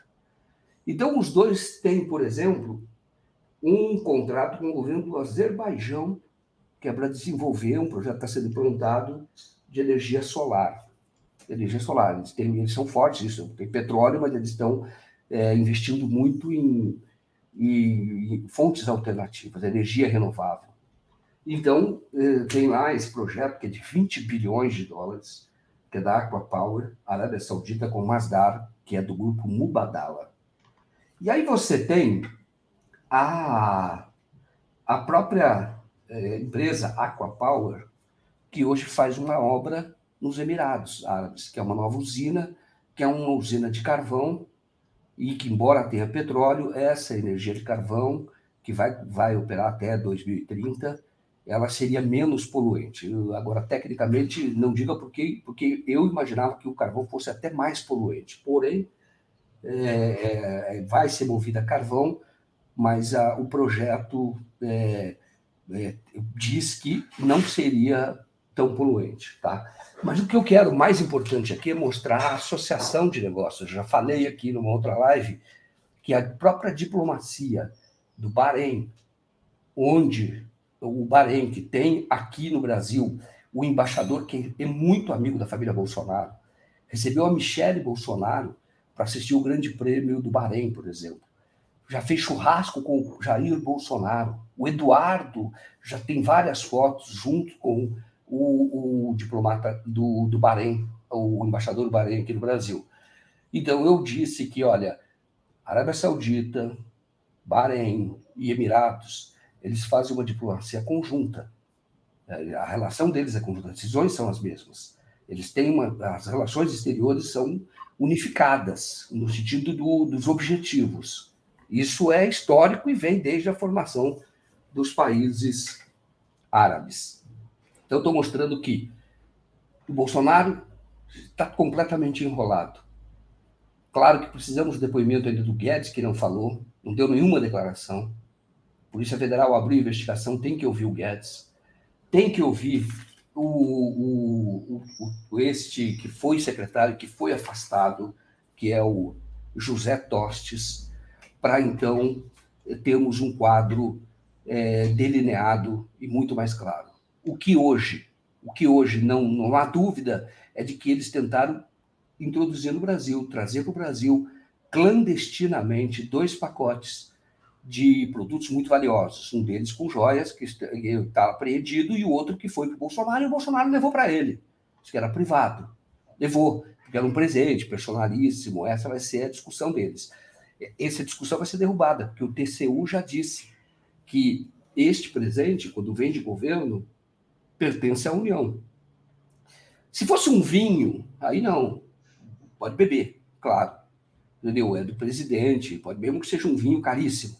Aí pode beber. Isso sim seria personalíssimo, mas joias nesta quantidade não seria, não se enquadraria desse critério de presente personalíssimo. Essas joias eram muito caras, a toda indicação, todo o jeitão de que fosse realmente propina, e isso precisa ser investigado pela Polícia Federal. Neste momento, a Polícia Federal abriu inquérito, já tem o delegado trabalhando, na portaria de abertura do inquérito, ele define é, dois crimes a serem perseguidos nesta investigação: o crime de descaminho e o crime de advocacia administrativa. Isto é, quando o funcionário público usa a sua condição para atender a interesses privados. Nesse caso, interesses privados de quem? Jair Bolsonaro. É claro que o inquérito começa com esses dois, é, a portaria estabelece esses dois crimes, mas depois, evidentemente, que a investigação vai se desdobrando e, na minha avaliação, é preciso investigar a questão dos, é, a questão dos da, da propina. Tá? Eu estou dizendo que não é o Badala é dos Emirados, mas acabei de mostrar aqui que tem relações com a Arábia Saudita, relações de negócios, negócios bilionários. Sabemos que a Landulfo Alves foi privatizada por um preço inferior ao que valia. Isso nós já sabemos. E nós sabemos que o tempo coincide. Foi em novembro de 2021 que houve o arremate, que o, fundo Mubadala dos Emirados levaram a refinaria, que foi a primeira refinaria do Brasil, antes da própria Petrobras, 1950. Depois foi criada a Petrobras, já tinha, porque tinham encontrado petróleo na Bahia e decidiram, então, fazer uma refinaria. Foi a primeira refinaria do Brasil e essa refinaria hoje está em poder desse fundo Mubadala, Emirados Árabes, que tem relação com a Arábia Saudita, que deu ao Jair Bolsonaro, na mesma época do leilão, deu esse presente de pelo menos 16 milhões e meio. Eu digo pelo menos porque isso é a avaliação do pacote apreendido. O outro pacote não tem avaliação ainda, mas certamente é algo muito caro, porque é de uma marca importante, que é Chopard, que é da Suíça, e está lá hoje é, o Bolsonaro usando. Perfeito. Joaquim, Joaquim, a gente recebeu vários superchats aqui enquanto você falava. Queria agradecer. Luiz Henrique Gomes, se a maioria era da Marinha, então foi pirataria. Serão julgados aqui fora. É difícil não generalizar milico. Abração com afeto daqui de Porto Alegre. Gilberto Cruvinel, Joaquim Daphne, está tudo focado nas joias e ninguém olha o elefante passando ao lado. Há indícios de que foi propina, colar, peça única feita para Jair o Marque, Joaquim, teu xará não foi o primeiro negro no STF, foi o terceiro. Antes dele, Pedro Lessa e Hermenegildo de Barros foram ministros do Supremo, eu acho. Sim, mas o, o, Lula, quando estabeleceu o critério, isso é histórico, tá? O Frei Beto, o, o, o Lula queria causar um impacto nomeando um jurista negro. E o Frei Beto disse: Eu tenho uma pessoa que eu conheci no aeroporto, e o Joaquim Barbosa, que trabalhou ali, fez, pediu Acho que ele próprio pediu. E o Joaquim Barbosa fazia isso mesmo, porque eu, quando era repórter é, da, da época, é, eu era do jornal da Record, do Boris Casoy. O assessor do Joaquim Barbosa, ele era recém-nomeado, o assessor do Joaquim Barbosa me procurou no Supremo, eu estava lá sentado, ali, estava fazendo matéria, estava acompanhando o julgamento, o assessor do Joaquim Barbosa me procurou e pedindo para falar com o Joaquim Barbosa e dizendo que o Joaquim Barbosa ele tinha algumas decisões muito importantes e ele queria, na verdade, é, espaço. Eu já escrevi isso no artigo, conto como foi esse dia, que até foi constrangedor. Mas o Joaquim Barbosa é, era, então, ele depois ele queria apresentar-se como alguém, e foi isso mesmo, tá? que tinha decisões fundamentadas e não estava ali por ser é, pelo critério racial. Ele estava lá por porque seria um grande jurista e ele queria me apresentar. E se ofereceu para dar entrevista através de um assessor dele. Eu declinei, porque eu achei que não tinha cabimento, a matéria era outra. E, mas foi isso que ocorreu logo no início do Joaquim Barbosa no Supremo Tribunal Federal. O Aristides Bartolomeu Novaes, se o critério fosse esse Joaquim, completamente errado. Se o critério for esse Joaquim, desculpa, completamente errado. Precisaríamos juristas defender a Constituição como princípio, não oportunista. Lênin Streck é o ideal, segundo aqui o Aristides.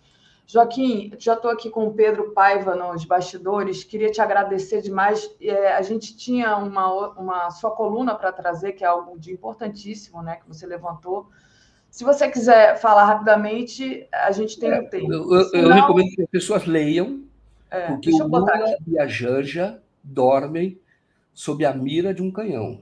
E esse canhão de um armamentista, porque é uma mansão que tem do outro lado do Lago Paranoá, e este é esta pessoa que simulou um tiro que recebeu na testa, chama Emiliano Karamaschi. Eu é achei essa foto assim alguma coisa terrível, né? Exatamente. E ele está aqui à distância, é muito perto, e ele inclusive ele é processado por venda ilegal de fuzil. Um fuzil, ele, ele tem várias armas, e ele vende armas. Um fuzil que tem alcance de mais de 3 quilômetros. E o Alvorada fica do, do, do, do, da casa do Emiliano Karamaschi, a distância é de 1 milhão e 600, é, 1 milhão, 1 quilômetro e 600 mil metros. Então, é, eu, eu, eu, coloquei essa matéria dizendo, olha, tem, ele é dono, inclusive, de clube de tiro. Olha quem é o vizinho do Lula. E ele tem nos jardins dele é, tanques e, e, e canhões e estão apontados para o Alvorada, mas é de exibição. Ele diz que está desativado, mas quando o Bill Clinton visitou, porque o pai dele já era, já era colecionador, ele vende armas, além de ser colecionador. O pai dele, na época, foi feita uma matéria falando: olha o risco que o Bill Clinton, como falhou a segurança dos Estados Unidos, porque ele visitou o Lula no Alvorada e ficou sob a mira de canhões. Então, isso já naquela época. E hoje está lá o Lula e a Janja, e nós sabemos que ele faz parte de um setor da sociedade que é contra a política do Lula em relação a armas, por exemplo. Mas esse é o vizinho do Lula e é isso que eu quis mostrar nessa matéria, porque isso é de interesse público. O que fazer agora? Ele não pode ter armas, porque responde criminalmente. Aí cabe à Polícia Federal tomar as providências. Mas está relatado, está contado. Inclusive, eu entrevistei o Emiliano Caramaschi, mas está tudo isso contado no, no artigo, então recomendo vocês que leiam. Tá ótimo. Então tá lá, gente, está na nossa home. É, Joaquim, queria te agradecer demais mais uma vez suas análises é, e te desejar um ótimo, uma ótima quinta-feira. Ótimo, bom dia para você, bom dia a todos e até mais. Ó, vamos ter matéria sobre o Adélio, tá? Em vídeo, fiquem atentos aí na TV 247. Estou fechando, tá bom? Valeu, tchau. Gente, é, a Nédia Albuquerque diz: somos todas Janja. Legal, obrigada, Nédia. Deixa eu trazer aqui agora o Pedro Paiva. Bom dia, Pedro, tudo bem? Bom dia, Daphne, tudo certinho com você? Tudo ótimo, Pedro. Pedro, é, queria começar com você. É, você vai falar sobre as leis anti-LGBT que os republicanos aí nos Estados Unidos estão tentando passar é, por todo os Estados Unidos, né? é, eles estão querendo banir até os shows das drag queens em público, né? Então, é, queria até colocar aqui uma matéria que você me mandou, que foi você escreveu para uma revista, revista híbrida, População LGBTQIA+, sob ataque nos Estados Unidos. É incrível, né? Primeiro porque é, esses parlamentares que, que escrevem é, que tentam passar essa lei são de estados ali que não têm. Que estados são esses? Eu vou, vou, vou pedir para você explicar, né? Que estados são esses? É, o que, que, é exatamente essa lei? O que, que ela diz? Qual é esse ataque? Então, então Daphne, é, isso está sendo um, um, ataque orquestrado por todo o país. Né? É, os republicanos não estão na Casa Branca, mas eles controlam muitas das legislaturas estaduais nos Estados Unidos, principalmente naqueles estados tidos como republicanos, né? estados do Sul, estados é, do, do, do meio oeste americano. E aí, em vários desses estados estão tendo propostas de, enfim, leis como essa, que atacam diversas, é, diversos pontos da comunidade LGBTQIA+.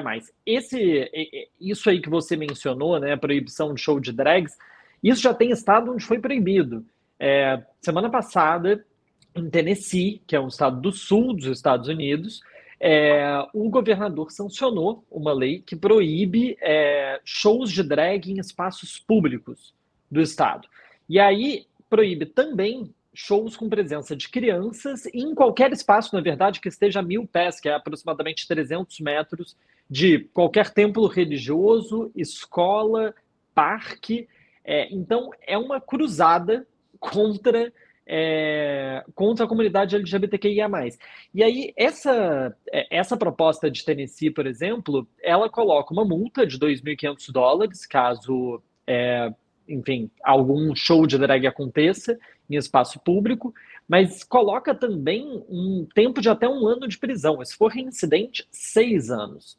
É, e leis como essa estão sendo debatidas e, propo e propostas em todos é, os estados mais conservadores aqui dos Estados Unidos. Né? Existem pelo menos outros nove estados que são que têm a sua legislatura dominada por republicanos, onde leis semelhantes estão sendo passadas. Né? E isso não é nenhuma novidade. É, recentemente, por exemplo, no Tennessee também se votou uma lei é, proibindo que menores de idade passem por qualquer tratamento é, de afirmação de gênero. Mas em outros estados, como por exemplo a Carolina do Sul, é, Carolina do Sul e Oklahoma, querem proibir qualquer tratamento de, de afirmação de gênero para pessoas até 26 anos. Ou seja, existe todo um discurso né, conservador que a gente vê também no Brasil de proteger nossas crianças, mas que está partindo para pessoas adultas, né? 26 anos de idade.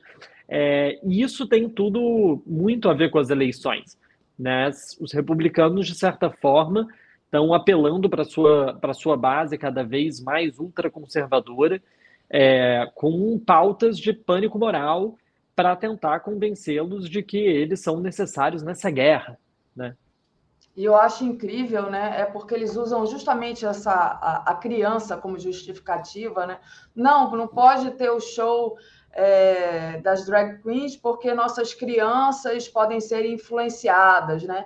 Elas podem querer, sei lá, virar drag queen. Né? Só que eles não, não, o que eles não é, atentam, que a gente pode utilizar também contra eles, esse discurso misógino, machista, conservador, então não influencia nossas crianças, então também não deveria ser proibido.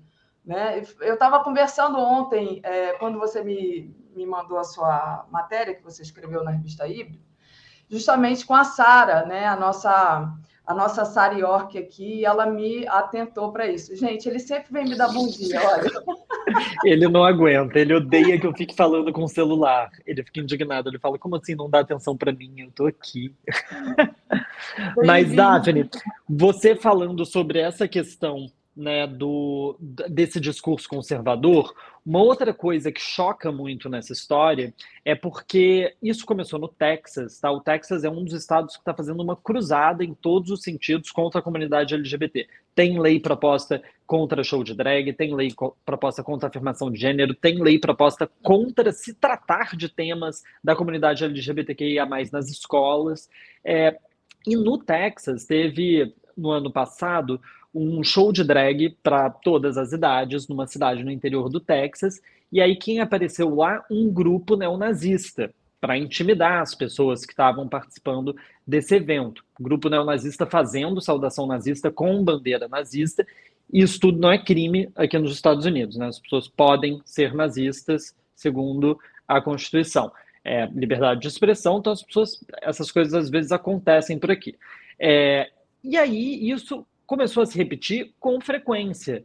A gente teve outro show de drag em, Dallas que foi interrompido por grupos neonazistas, a Liga Ariana é, da Liberdade, fazendo saudações nazistas. Depois, aqui em Nova York, aí esse é o detalhe que mais me impressiona, né? Que não é só nos estados republicanos que isso está tá se tornando uma moda, essas manifestações neonazistas em frente a esses eventos. Aqui em Nova York aconteceu numa contação de história numa biblioteca no Queens.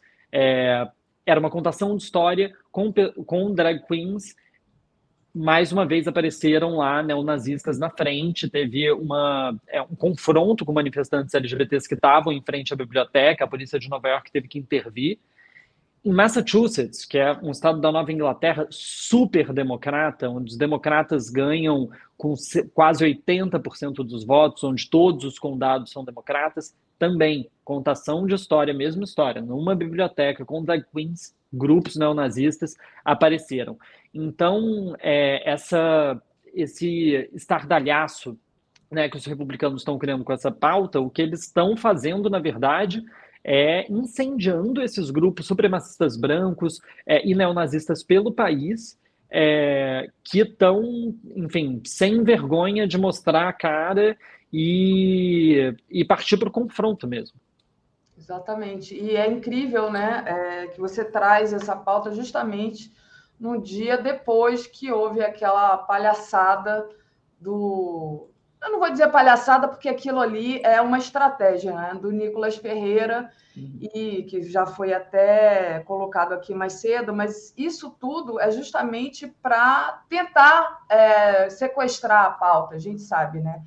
E aí, é, claro que houve uma reação, é, ah, é uma, é, foi transfobia, é transfobia, mas é, é, eu acho que acima de tudo é machismo, é misoginia, porque ele reduz ao feminino a colocar uma peruca, né? Então, assim, o, o ser feminino é muito mais complexo que isso. Eu achei assim de uma baixeza, mas ao mesmo tempo eu enxergo isso de que eles fazem isso de propósito para nós aqui ficarmos gritando e eles conseguirem engajamento, né, Pedro? Sim, com certeza. E isso entra tudo dentro do escopo né, que, que essa extrema-direita pelo mundo tenta convencer as pessoas dessa guerra cultural. Né, de uma guerra pelos princípios, uma guerra pelos, é, pelos valores tradicionais da sociedade. Então, essa, é, essa turma é a turma que, enfim, não quer proteger o meio ambiente porque quer continuar com uma economia baseada no petróleo.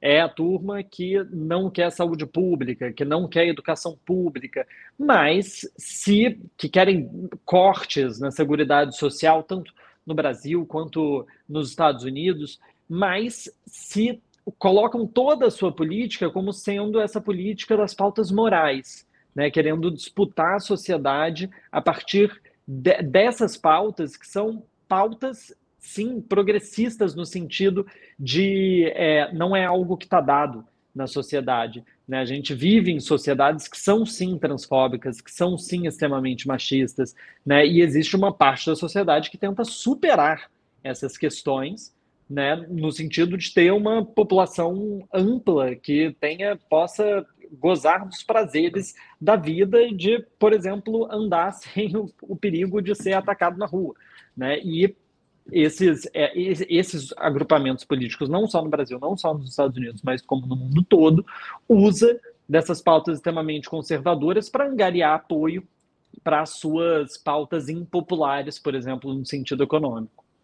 Perfeito, Pedro, exatamente. E alguém falou aqui, eu já estou com o André aqui é, para a gente trazê-lo, mas alguém falou aqui que o Nicolas queria só tirar a atenção do escândalo das joias, né? Eu acho que o Nicolas quer mais do que isso. O Nicolas ele quer se cacifar agora como liderança da extrema direita, né? E ele está fazendo o dever de casa dele direitinho. É exatamente assim que ele vai conseguir uh, ampliar ainda mais os, os cliques em cima dele, né?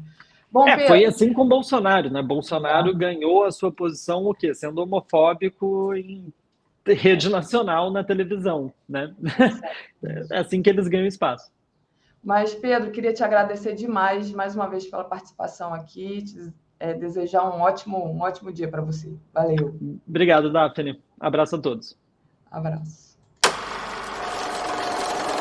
Comentário de André Constantini. Bom dia, André. Tudo bem? Bom dia, Daphne. Bom dia, comunidade 247. Tudo bem, sim. Maravilha, gente. Vocês não sabem com quem eu encontrei ontem na, no ato do dia 8 de março. O André estava lá, enrolado na sua bandeira da Palestina, com seu filho Malco nos braços. Foi muito bom aquele ato, né, André? Estava bem cheio e eu fiquei assim encantada com as falas, principalmente das falas que eu achei falas bem potentes, mas com a mobilização, né? Depois a gente o André, todas as vezes que o André entra aqui no 247, o André fala: precisamos tomar as ruas, precisamos de mobilização. Eu, sinceramente, eu fui para aquele ato ontem achando que ia ser um ato legal, mas não imaginava que fosse ser tão cheio. O que você acha, André? Como é que você viu o ato de ontem? Ah, foi importante, né? Encontrei a Daphne lá, junto com a companheira Sara York, né? Que também trabalha aqui é, na TV 247. Estava lá com meu filho, Malco Lumumba, né?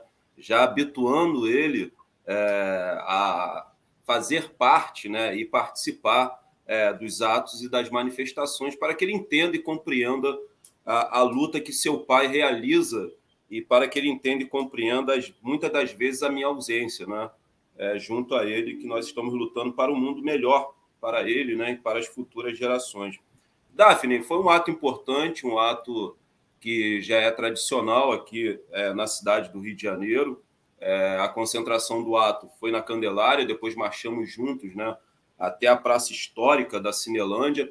Mas eu queria fazer um adendo aqui, uma pontuação e dar a minha opinião. Eu sempre converso isso com algumas companheiras, né? É, quando nós estamos ali naquele participando do ato. Eu acho que é, esse ato que acontece no dia 8 de março, no Dia Internacional é, da Mulher, ele teria um saldo político muito mais positivo se ele fosse realizado dentro de uma favela de grande porte aqui na cidade do Rio de Janeiro, ou no Complexo do Alemão, ou no Complexo da Maré, ou na Rocinha. É, seria realizado ali um dia de beleza para as mulheres faveladas, as mulheres trabalhadoras que vivem nas nossas faixas de Gaza e nos nossos campos de extermínio.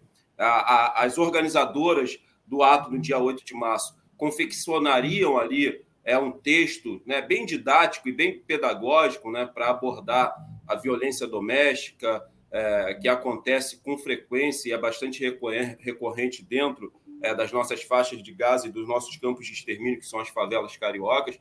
É, nós poderíamos também abordar outro tema importantíssimo, que é a questão trabalhista, é, abordar a reforma trabalhista, já que as mulheres foram as principais atingidas com a consolidação da reforma trabalhista no Congresso Nacional, que retirou mais de 100 direitos trabalhistas da classe operária e da classe trabalhadora nesse país, conquistada a duras penas, com uma das nossas ferramentas que a classe operária e a classe trabalhadora construiu, que foi através dos sindicatos.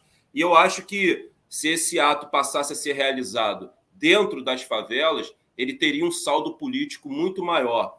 Aí algumas pessoas falam, ah, André Constantino, mas o ato no centro do Rio é, já é tradicional. Então mantém o ato né, no centro do Rio, o ato acontece sempre no período da tarde, a partir das 16 horas, e no período da manhã, na parte da manhã, nós realizaríamos esse ato dentro de uma favela de grande porte, para dialogar com as trabalhadoras né, que vivem nas faixas de Gaza e nos campos de extermínio, abordar a questão da violência doméstica, do relacionamento abusivo e das questões trabalhistas. Né? Então, fica aqui a minha opinião para as organizadoras desse ato maravilhoso, que já é tradicional aqui no estado do Rio de Janeiro, que é o ato é, do dia 8 de março, Dia Internacional das Mulheres.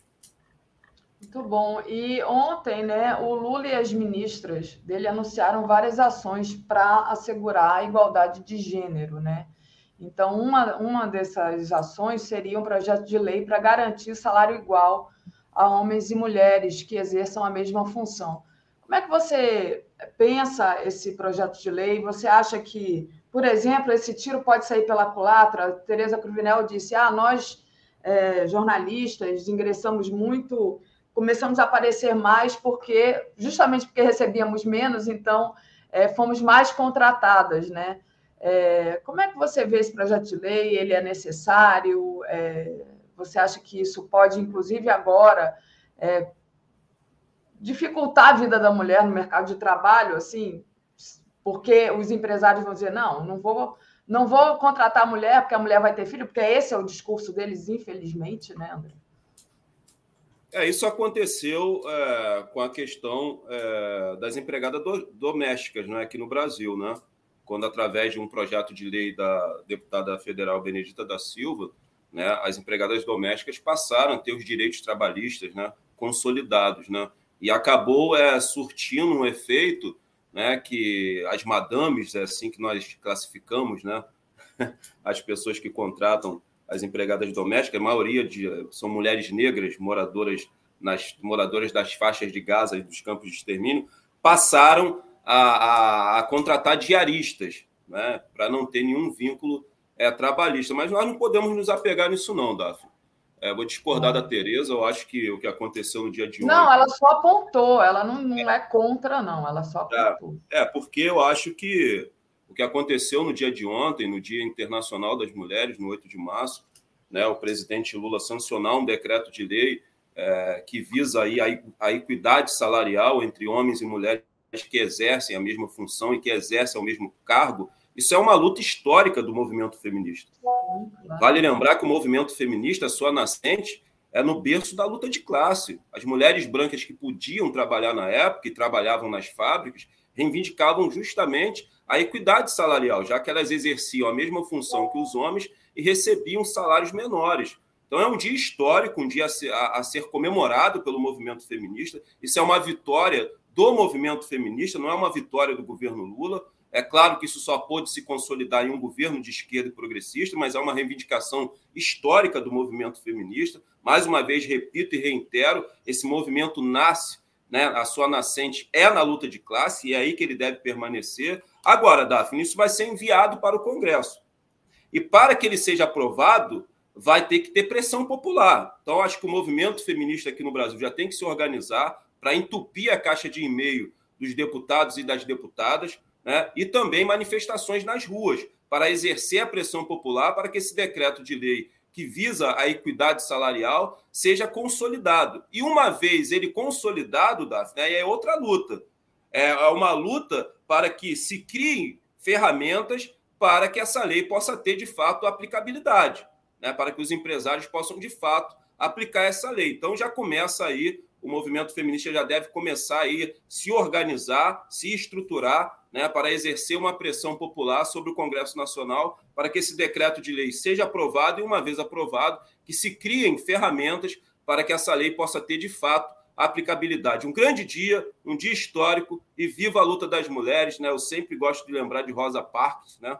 aquela mulher negra que se recusou né, a levantar do assento de ônibus para que um homem sentasse no seu lugar.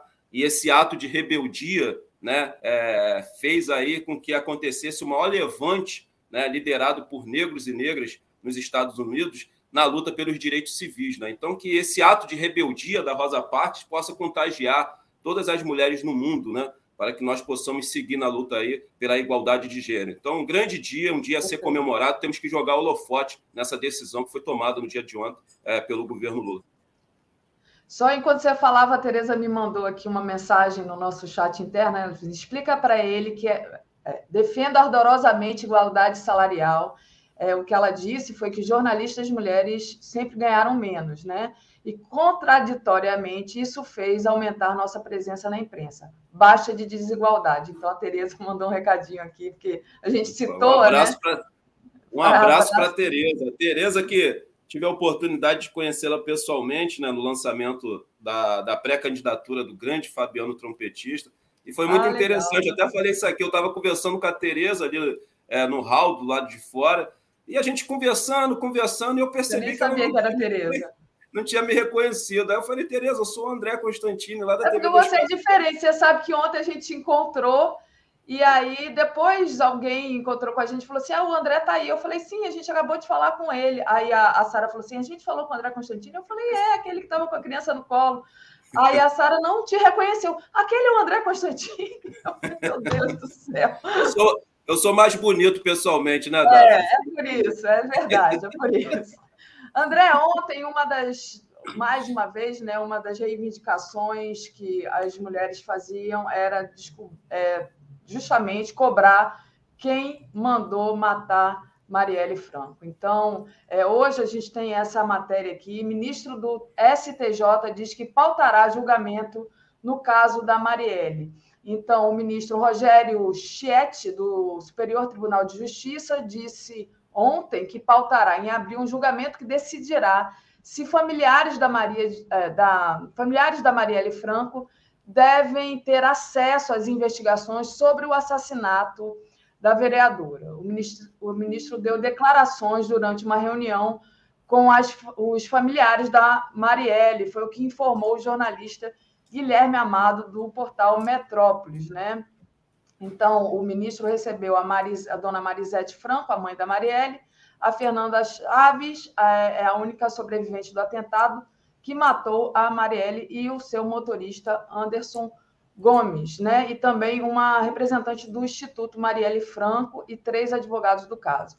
É, então, mais uma vez, né, lá na Seattle, a Marielle foi super é, lembrada. Inclusive, eu ganhei um adesivo da Marielle, está aqui em algum lugar. Mas é, é importante que esse caso avance, né, André? Olha, acho que é uma questão de honra para o governo Lula elucidar esse caso.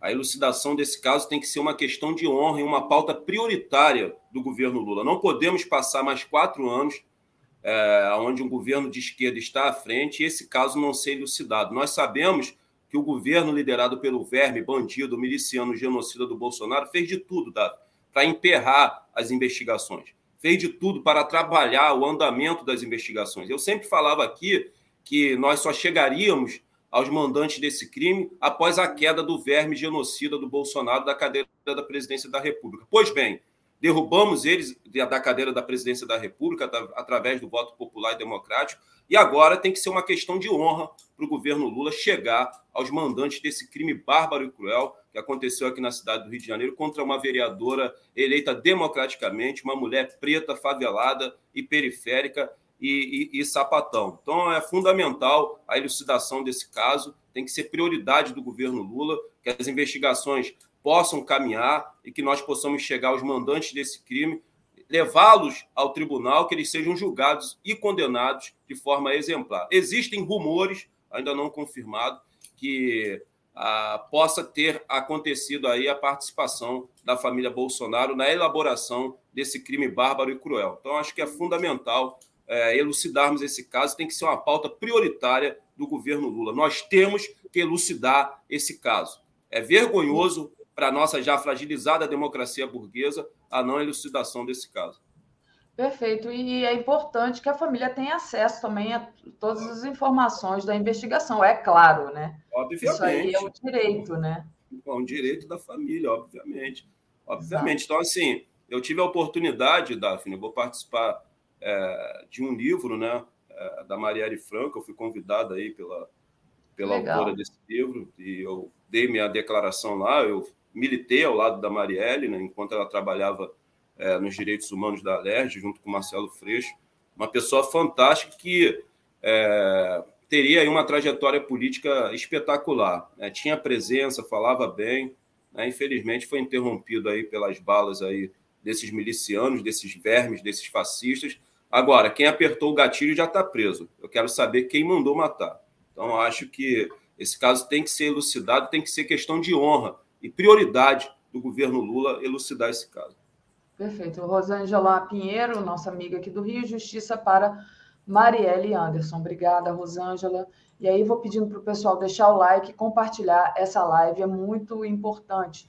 Deixa eu agradecer aqui, além da Rosângela, a Nédia eu já agradeci. Reginalíssima, militares, mariner, piratas das Arábias. É, e o Luiz Henrique eu já havia lido. André, vou colocar aqui uma foto, um card que você me mandou. É, e, peraí, cadê? Vamos lá. E pedir para você falar um pouco é, sobre é, esses, essas fotos aqui, esses. É, Jael mata seis palestinos na Geninho ocupada, né? O que, que você traz para gente sobre essa, essa foto desses seis rapazes? É, são mais seis mártires né, que foram mortos pelo exército sionista. E esses seis mártires palestinos estavam lutando ali bravamente, heroicamente, contra a violência dos colonos sionistas é, na cidade ocupada de Jenin. Né? E aí o exército é, israelense sionista foi lá né, e executou e assassinou é, esses seis é, mártires palestinos. Né? E a imprensa internacional, a forma que, ele, que a imprensa internacional cobre esses fatos, é, eu posso é, afirmar aqui que é criminosa. É, chamar isso de conflito é camuflar o massacre que o é, exército sionista de Israel exerce né, sobre os meus irmãos palestinos, principalmente nas cidades ocupadas pelos colonos sionistas, que têm total aval do Estado sionista de Israel para tomar a casa dos palestinos, né, para agredir os palestinos nas ruas. Realmente é um verdadeiro massacre, mas que, infelizmente, o mundo vira as costas, porque está totalmente refém do lobby sionista. Nós sabemos né, a força e o poder que o lobby sionista tem e faz com que o mundo é, vire as costas para esse massacre né, que o Estado sionista de Israel exerce sobre os meus irmãos palestinos. Então, salam alenco a esses seis mártires, né, que Allah os receba aí. E quero dizer aos meus irmãos palestinos que enquanto eu tiver fôlego de vida, a gente vai ser uma voz ativa aqui da causa palestina, porque eu não tenho sombra de dúvidas, Davi, que a causa palestina é a causa que vai unir todos os povos oprimidos para nós é, formarmos um grande exército vermelho e marcharmos é, rumo à destruição do imperialismo americano, do capitalismo. Eu acho que essa é a luta central de todos os povos oprimidos. Eu não tenho sombra de dúvida que a causa palestina pode unir todos os povos oprimidos do mundo para que somamos a esse exército vermelho e marchemos juntos para a destruição dessas duas chagas e desses dois cânceres que assolam a humanidade, o imperialismo americano e o capitalismo. Legal, André, muito bom. Queria te agradecer demais sua presença hoje aqui, desejar força aí nessa luta. Valeu, André. Beleza. Comentário de Tereza Cruvinel. Bom dia, Tereza. Tudo bem? Bom dia, Daphne. Bom dia, comunidade. Comunidade 247. Mais um dia nesse rio, quase 40 graus. Vamos lá. Pois é, um calor danado, né? É, Estou o, aqui o... passando uns dias sentindo esse calor. Você veio na, no Daphne, vamos começar contando a manifestação de ontem.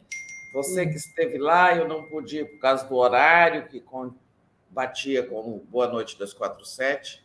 Conta aí para É, nós. eu, encontrei muita gente é, importante lá, fiz várias entrevistas, queria passar aqui um- uma ou outra entrevista, é rapidinho, de um minuto. Ah, passa, passa. Para a gente ver. Vamos Peraí, eu- estou apanhando essa manifestação importante das mulheres em todo o Brasil, particularmente essa do Rio de Janeiro, onde você esteve. Mostre aí para nós. Vou mostrar aqui a Sara York, nossa Sara York que estava comigo lá ontem, né?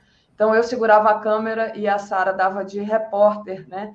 Então a gente falou com a Tainá de Paula, né? Deputada Tainá. Então tá aqui. Deixa eu abrir aqui. Por que, que a gente está aqui? 8 de março, dia de luta, e aí a 247 fazendo essa cobertura enorme desse dia que é imprescindível e fala de tanta coisa. Tainara, fala pra gente, o que está acontecendo aqui hoje? Ai, Sara, o reencontro das mulheres com o Brasil, com o povo, com a coragem de estar na rua com os nossos corpos, com as nossas copas. É uma revolução, uma revolução que acontece em Brasília com o nosso presidente sendo eleito. A cena histórica que a gente viu dos projetos novos para as mulheres, laqueadura, paridade e igualdade de direitos no dinheiro. Nós queremos ganhar os mesmos mesmo que os homens do Brasil e a Casa da Mulher Brasileira voltando para a proteção de todas as mulheres em todos os lugares. É um dia muito importante para nós. E aí eu deixo pra vocês pensar no que vocês quiserem, porque eu tô muito bem acompanhada. Beijo pra vocês, 247 a gente se vê logo. Tudo nosso, nada deles. Tudo nosso, nada deles. É isso. Beijo, Daphne. A Sara tá ótima de repórter, Tereza. Eu vou passar só mais um aqui, que também é uma pessoa muito Ótimo. querida aqui do 247, que agora é deputada, mas antes participava aqui do, do Sextor, justamente com a Sara, que é a Érica Takimoto. Deixa eu trazer aqui, peraí, cadê? Vamos lá. Sara e Érica, vamos lá. Era Marcha das Mulheres, provavelmente nove da noite. Que que é isso aqui, gente? Hoje não é sexta-feira, Érica Takimoto, o que, que você tá fazendo aqui? Estou aqui na luta, né? A gente está aqui sempre nas ruas, em todos os tipos de campo de batalha. Estamos nós aqui lutando hoje pela vida das mulheres.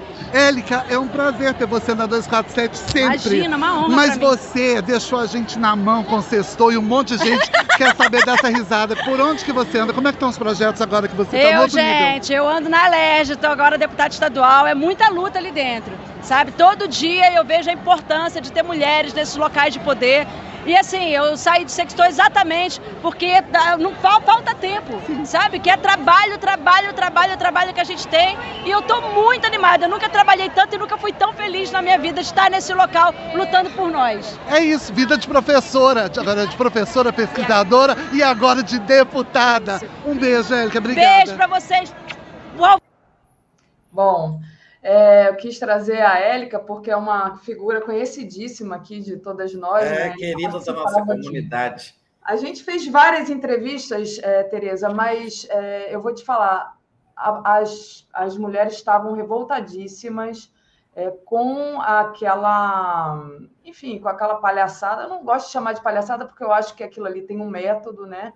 Mas daquele é, Nicolas Ferreira, lá de Minas aquele, Gerais. Aquele né? espetáculo deprimente transfóbico, né? Exatamente. E é, muita gente veio falar com a gente sobre isso, muita gente revoltada, mas assim, as falas muito poderosas, estava muito cheio o ato. Eu estava falando aqui com o André que eu não imaginei que o ato fosse estar tão cheio e fiquei muito satisfeito. Você quer mostrar mais algum vídeo? Mostre aí. Temos não, até, eu até tenho mais um vídeo, então, peraí, deixa eu mostrar aqui, mas é que eu tenho que. Eu baixei esses dois, eu vou mostrar um outro que eu acho que também que é muito importante da militância. Deixa eu trazer ele aqui, deixa eu só.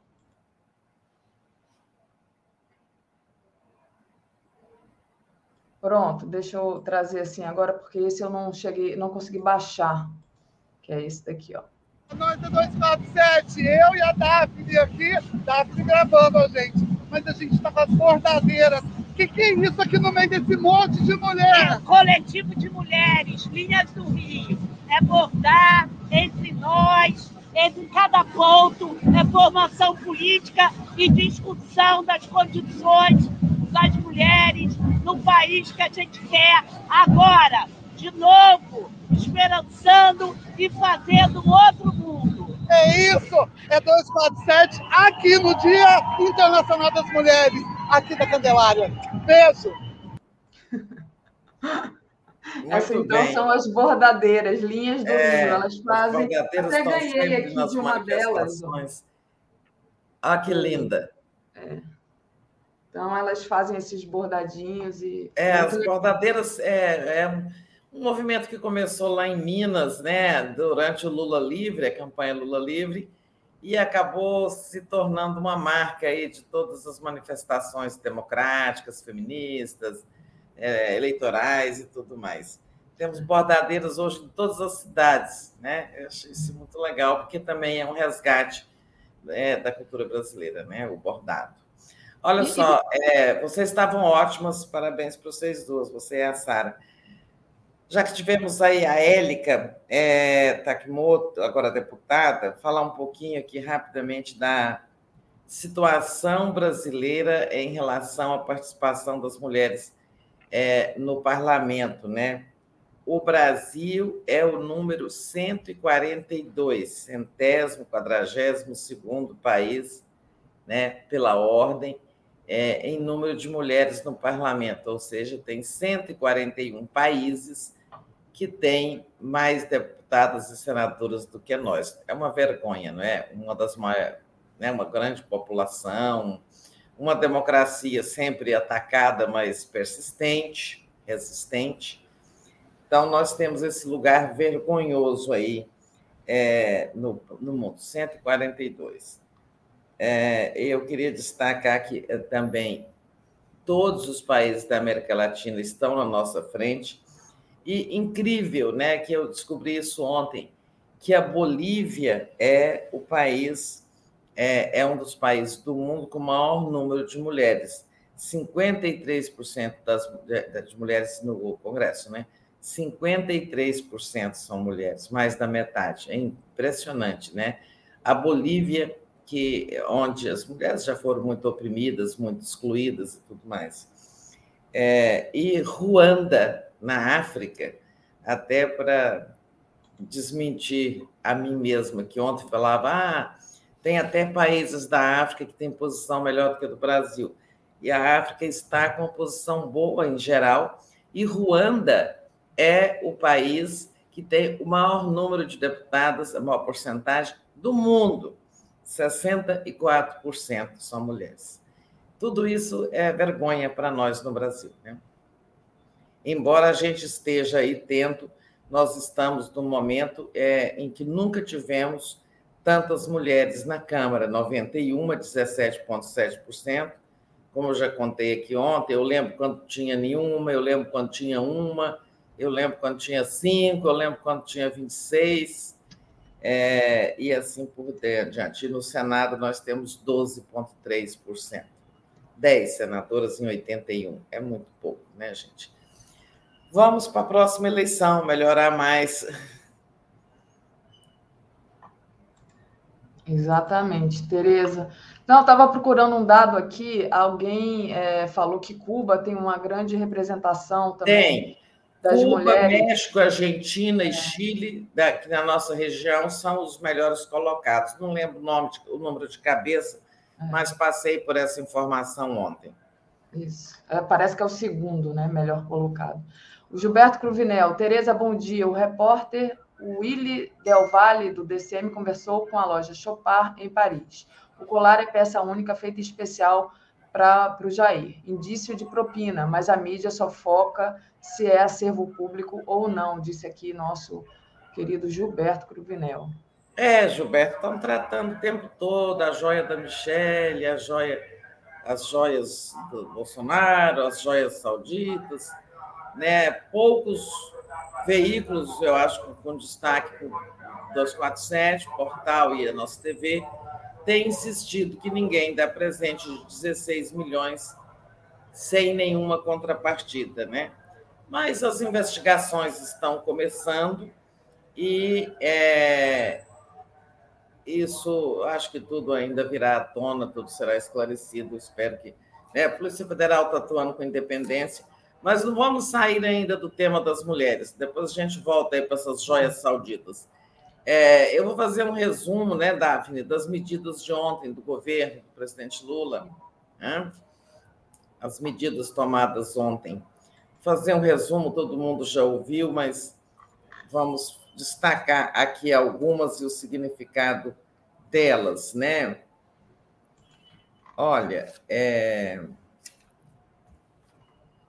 Teve uma iniciativa ontem importante, essa não foi nem do lado do presidente Lula, não, foi uma iniciativa do Itamaraty, que anunciou a criação do cargo de alta representação internacional para temas de gênero.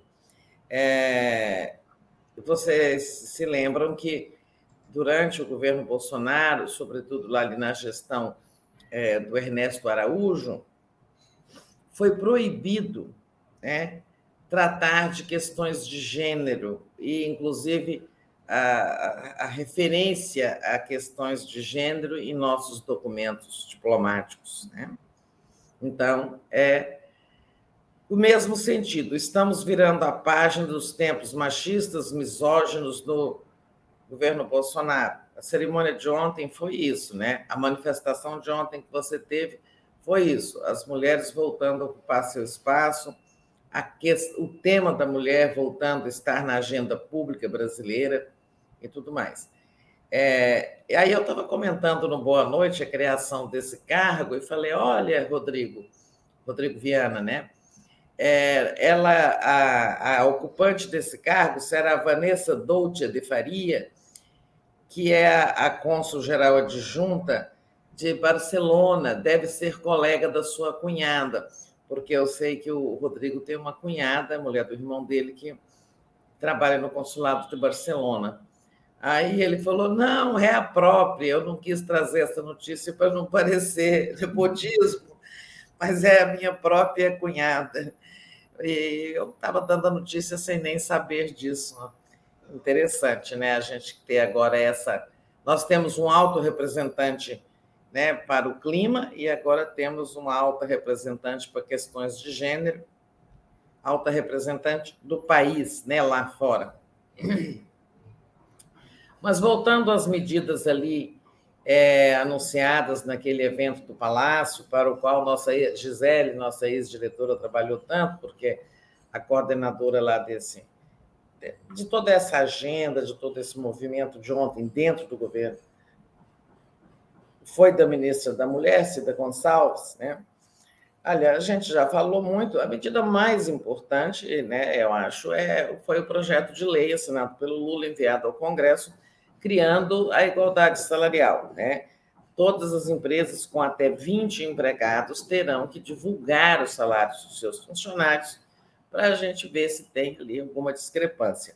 E quem não cumprir essa lei, a empresa sofrerá uma multa equivalente a 10 vezes o maior salário existente na empresa. Né? Simone Tebet já falou, ó, é melhor evitar as multas. Tratem de cumprir a lei. Bom, é, nós então, essa eu acho que é a medida muito importante, né? depender desse Congresso conservador aprovar, né? Mas aí as mulheres terão que fazer muita pressão para que esse projeto ande lá dentro do Congresso, né? foi anunciada a criação, dentro daquele programa Vamos Viver Sem Violência, de 40 casas da mulher brasileira, né? aquelas casas concebidas pela Dilma, é, das quais foram terminadas apenas duas, existem outras, mas são dos governos estaduais, que é a casa de acolhimento da mulher que sofreu violência doméstica, e aí ela, é, ela faz queixa pela Maria da Penha, ela é afastada do marido, ela tem que ter um lugar para onde ir, é a casa da mulher brasileira, né? um espaço de acolhimento onde com infraestrutura e tudo mais. Foi é, outro anúncio, a doação de 270 viaturas para a, prefeituras que possam, para que elas possam melhor cumprir a Lei Maria da Penha, né? Receber um chamado, olha, está aqui a mulher sendo espancada, aí o, a, a delegacia diz, não tenho viatura, não posso atender esse chamado.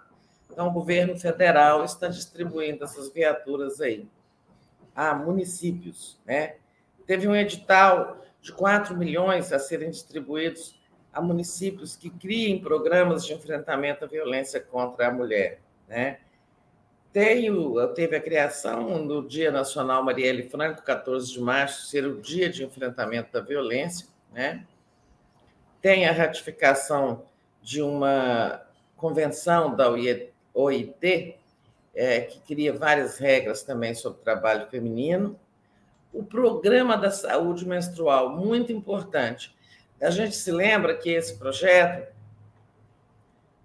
foi é, que era originalmente da Marília Reis, depois teve uma disputa, não lembro com quem, não sei se foi com Tabata Amaral, mas em suma, o projeto foi aprovado, Bolsonaro vetou, é, o projeto que falava da distribuição de absorventes pelo SUS, né? Distribuição para mulheres carentes, mulheres pobres, mulheres em situação de rua, né? É, adolescentes pobres, né? Teve todo aquele noticiário sobre como mulheres pobres enfrentam o período menstrual sem ter como comprar um absorvente, uma realidade muito triste. O Programa Nacional de Saúde Menstrual vai retomar esse projeto, porque, como dizia o Congresso aprovou, Bolsonaro vetou, o Congresso derrubou o veto, e o mas aí o Bolsonaro não implementou né, a lei decorrente do projeto. Né. É, era assim, a medida do programa de saúde menstrual não vai ser só distribuição é, de absorvente, ele vai ter também toda uma atenção a mulheres que sofrem TPM, a mulheres que sofrem cólicas agudas, né, há outros problemas que envolvem a questão da menstruação, é, que as mulheres pobres não têm como enfrentar, né? Talvez, por exemplo, eu estou imaginando aqui o analgésico para enxaqueca menstrual, né? Essas coisas todas eu acho que estarão nesse programa da ministra Nízia Trindade, né? É, tem a, tem a destinação de 50 milhões de reais a um programa de é, capacitação, assistência técnica para a mulher do campo, da pequena agricultura familiar. Né? Ah, esses pequenos produtores rurais trabalham de forma ainda muito rudimentar, não conhecem melhores, mais modernas técnicas agrícolas, então acho importante terem lembrado dessas mulheres do campo. Né? Tem um programa interessante que é uma linha de crédito para mulheres que montem projetos na área tecnológica. Né? Que é, as mulheres têm muita afinidade com tecnologia, não têm oportunidade. Não é que a tecnologia é uma coisa masculina. Tem também é, um, uns editais na área de cultura para mulheres cineastas, sabe? Mas assim, não é para cineastas famosas, não. É para mulheres que estejam querendo trabalhar na atividade audiovisual. Tem a retomada do programa de creches, tem Bolsa Atleta só para meninas, né? tem ações do Pronatec, é, programa da Dilma que está sendo retomado, que é um programa de capacitação técnica, cursos profissionalizantes, agora voltado só para mulheres. Tem um programa lá da ministra Luciana, é, que é Mulheres nas Exatas, né? É, de bolsas para só para mulheres que queiram entrar nas ciências exatas, estimular é, o ingresso das meninas, das estudantes na área de exatas ou em pesquisas de ciências exatas, porque há um preconceito. Se diz muito que assim, ciências exatas são mais para homens, eles têm mais afinidade. Isso não é verdade. É questão de oportunidades, né? Em suma, é um pacote muito bom. Isso aqui faltam coisas aqui nessa minha leitura, mas uma grande conquista num dia importante, num momento importante, que é o de deixar para trás o tempo de retrocesso do bolsonarismo, né? É, como eu dizia ontem, né?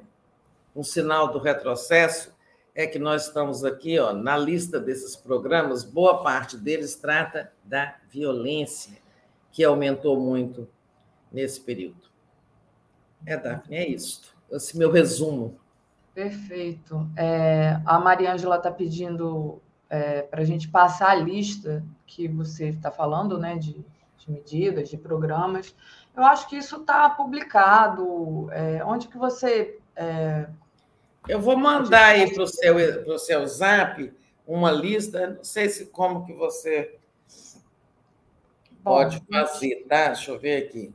Agradeço é... também ao Roberto Santos, é, que mandou um superchat aqui para gente. Obrigada, Roberto. E, mas, além, eu acho que isso está publicado também no, nos jornais, né? É, provavelmente tem até. Ah, eu acho que os jornais não publicam tudo, sabe? Tudo, né? Ah. É, eles ficam sempre assim, minimizando. Mas eu vou dizer onde achar, tá? É, vou dizer aqui um link, só me dá um minutinho.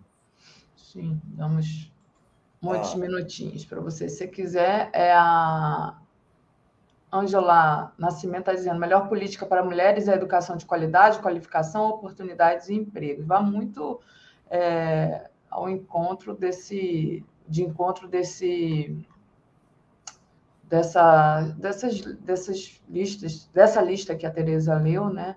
Queria agradecer ao Beto Silva, que está aqui conosco, e a Josican é, Gomes também está sempre aqui, Noemi do Nascimento, dando bom dia para você, Tereza. Bom dia. Você passou para mim, não, né? Não, não acho ainda. O pessoal lembrando do problema da endo, endometriose, e que é um problema que também. É... Ah, é verdade. Eu sei pouco sobre isso, mas é verdade. É, eu passei, mas é o seguinte, ó. É... Coloquem no Google, no Google a expressão o governo que respeita todas as mulheres, tá? Aí você vai chegar nessa lista. Ótimo, eu estou colocando agora e vou abrir aqui para o pessoal. Então, é, tem inclusive aqui um site da CUT que apareceu aqui para mim. É... é... que muita gente reproduziu. É, é. Por exemplo, o governo que respeita todas as mulheres, é, eu estou entrando no gov.br. Tá. Mas, é, em suma, com, esse, com essa expressão, você chegará lá.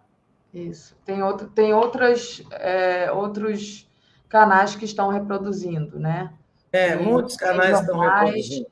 Exatamente. Enfim.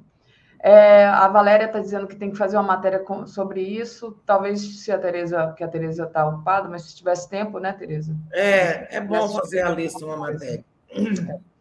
Vamos lá, é, Tereza, mudando aqui um pouco de assunto, né? Mas já trazendo um assunto que é o mais quente o tempo todo no, no noticiário jornal, que é justamente o escândalo das joias é, sauditas, né? A Polícia Federal convocou a prestar depoimento o ex-ministro do Bolsonaro, Bento Albuquerque, e o auxiliar André Soeiro, que foi aquele que trazia as joias na mochila. O Bolsonaro confessou à CNN que ficou com o segundo kit de joias, as joias masculinas, né? E é claro que isso tudo está apenas começando. Hoje, no 247, aqui no 24, na home do 247, tem essa matéria. Bolsonaro conversou com ex-chefes da Receita Federal sobre liberação de joias, então já tem o um vídeo sobre isso, né? É uma ligação telefônica foi feita em 2022 e é, tem também uma outra que é essa daqui que eu vou colocar agora, que é os servidores da Receita que não denunciam o ex-chefe que pressionou pela liberação da propina do Bolsonaro, né? O assédio foi praticado por Júlio César Vieira Gomes é, e foi levado à Corregedoria da Receita Federal, que é essa pessoa aqui, que, se não me engano, foi aqui que foi para Paris, né? Esse que foi premiado, é esse mesmo, é. Daphne, que foi premiado. Eu nunca ouvi falar que existam delegar adidos da Receita Federal nas embaixadas brasileiras. Isso é invenção, né? Porque a Receita investiga a questão, investiga não, controla a questão tributária no Brasil, né? Ela não tem impostos a fiscalizar ou a cobrar, a receber numa embaixada. Isso aí é pura invenção para premiar esse esse Júlio César que foi quem tentou pressionar os de baixo a liberarem o pacote. Pois é, o Bolsonaro também deu uma entrevista para a CNN, onde ele disse que ficou mesmo, porque são joias personalíssimas, aquele kit masculino, é, e que é, eu segui a lei, como sempre fiz, não tem nada de legal, cara de pau, né? Dizem que, é, disse o coronel Cid, aquele ajudante de ordens, faz tudo dele, que pagava as contas com cartão corporativo, é, dizem que ele levou o relógio o relógio é muito valioso, que pode fazer dinheiro lá fora, né? É, um relógio muito caro, pode ser vendido. E o kit estaria lá na, nesse depósito alugado em Brasília para guardar o acervo pessoal do Bolsonaro. Eu desconfio que agora que a Polícia Federal está investigando, é, ela possa em breve fazer uma busca e apreensão lá nesse depósito. E quem sabe vamos encontrar lá outras muambas do Bolsonaro, né? Lá nesse depósito onde ele levou tanta coisa. A Polícia Federal quer ouvir Bento Albuquerque, ex-ministro das Minas e Energias, e André Soeiro, que é o tal que teve, que estava com o pacote apreendido, né? O maior, o das joias femininas, aquele colar com não sei quantos diamantes, tem que contar quantos diamantes tem ali, é, pelo desenho, né, pela fotografia. Desculpem. O André Soeiro é um militar que acompanhava é, o Bento Albuquerque. Então, primeira pergunta que vão fazer o Bento Albuquerque quem entrou com, no Brasil com o segundo kit, né? Este que escapou da receita, o outro foi apreendido. Quem foi que entrou sem declarar valor superior a mil dólares? Quem foi que omitiu da receita a entrada deste pacote, este que está com Bolsonaro? Porque nessa viagem de outubro de 21 à Arábia Saudita estavam três pessoas. Bento Albuquerque, André Soeiro, que caiu com o segundo pacote, e o diplomata Christian Vargas, né, indicado agora embaixador do Brasil em Cuba, que era assessor internacional do Ministério das Minas e Energia. O Christian Vargas, como eu já contei ontem, declarou que ele, diplomata, que só estava cedido pelo Itamaraty ao Ministério para cuidar da parte internacional, ele não entrou no Brasil com nenhum, só com seus objetos pessoais e que não carregou nada a pedido de ninguém. Então, se eram só três pessoas na comitivas, e o Bento disse, eram dois presentes, dividiam, um ficou com o Soeiro e o outro com outra, algum, alguém mais da comitiva. Alguém mais da comitiva era ele ou o André Vargas. Como não foi o André Vargas que já declarou isso, só pode ter sido ele próprio, Bento Albuquerque, né? que agora, é, né, quando ele confessar que foi ele que entrou com esse kit no Brasil, está confessando um crime. É uma vergonha, é um, é um almirante, de, dizem que é uma pessoa com respeito na área científica, pelo que conhece de energia, especialmente de energia nuclear né? e agora passando um vexame desse. Como o Bolsonaro fez mal às Forças Armadas, como as Forças Armadas só perderam em conceito e respeito ao se envolverem com Bolsonaro, né? Essa é uma questão sobre, as quais, sobre a qual as Forças Armadas precisam refletir. Elas não têm que se envolver com governo nenhum, né? nem de extrema direita, nem de direita, nem de esquerda, nem de nada. Elas têm que ficar lá no papel delas.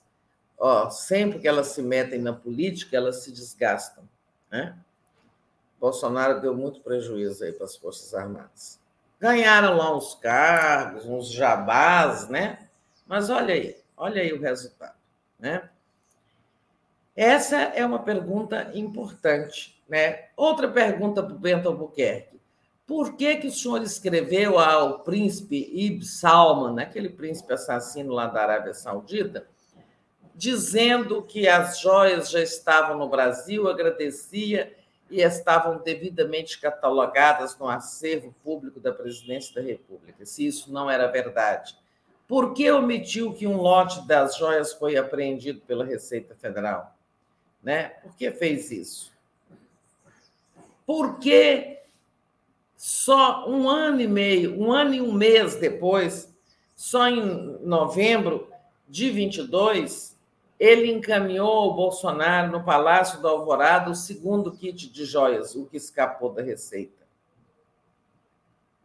Por que esse kit ficou um, mais de um ano nas gavetas do Ministério das Minas e Energia? Né? Pergunta para o Bento Albuquerque. Né? É... Tem, claro, muitas outras perguntas, é... mas essas são as mais importantes desse interrogatório que deve estar sendo marcado. O André Soeiro é um militar de baixa patente que deu o azar de, ao passar na alfândega, levar a luz vermelha, abrir a mochila dele e lá estava o cavalo das patas quebradas e o colar. Ah, e o colar, o kit, né? O kit milionário. Eu tenho uma coisa que eu não entendi até agora. Não é importante, mas é, dá para a gente ter a medida da cabeça dos bolsonaristas. Por que, que eles quebraram as patas do cavalo? O cavalo, a escultura do cavalo, que também era presente.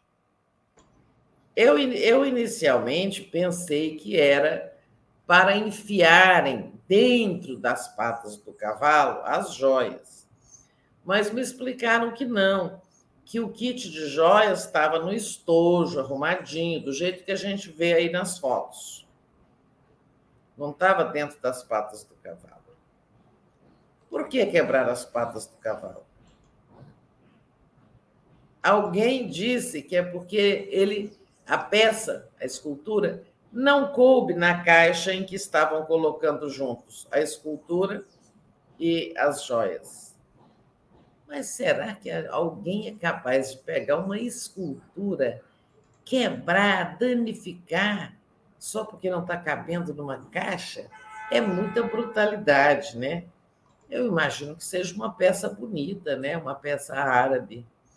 Eu nunca entendi. Eu, eu, se alguém tiver uma explicação, me conta, tá? Por que, que quebraram a pata do cavalo?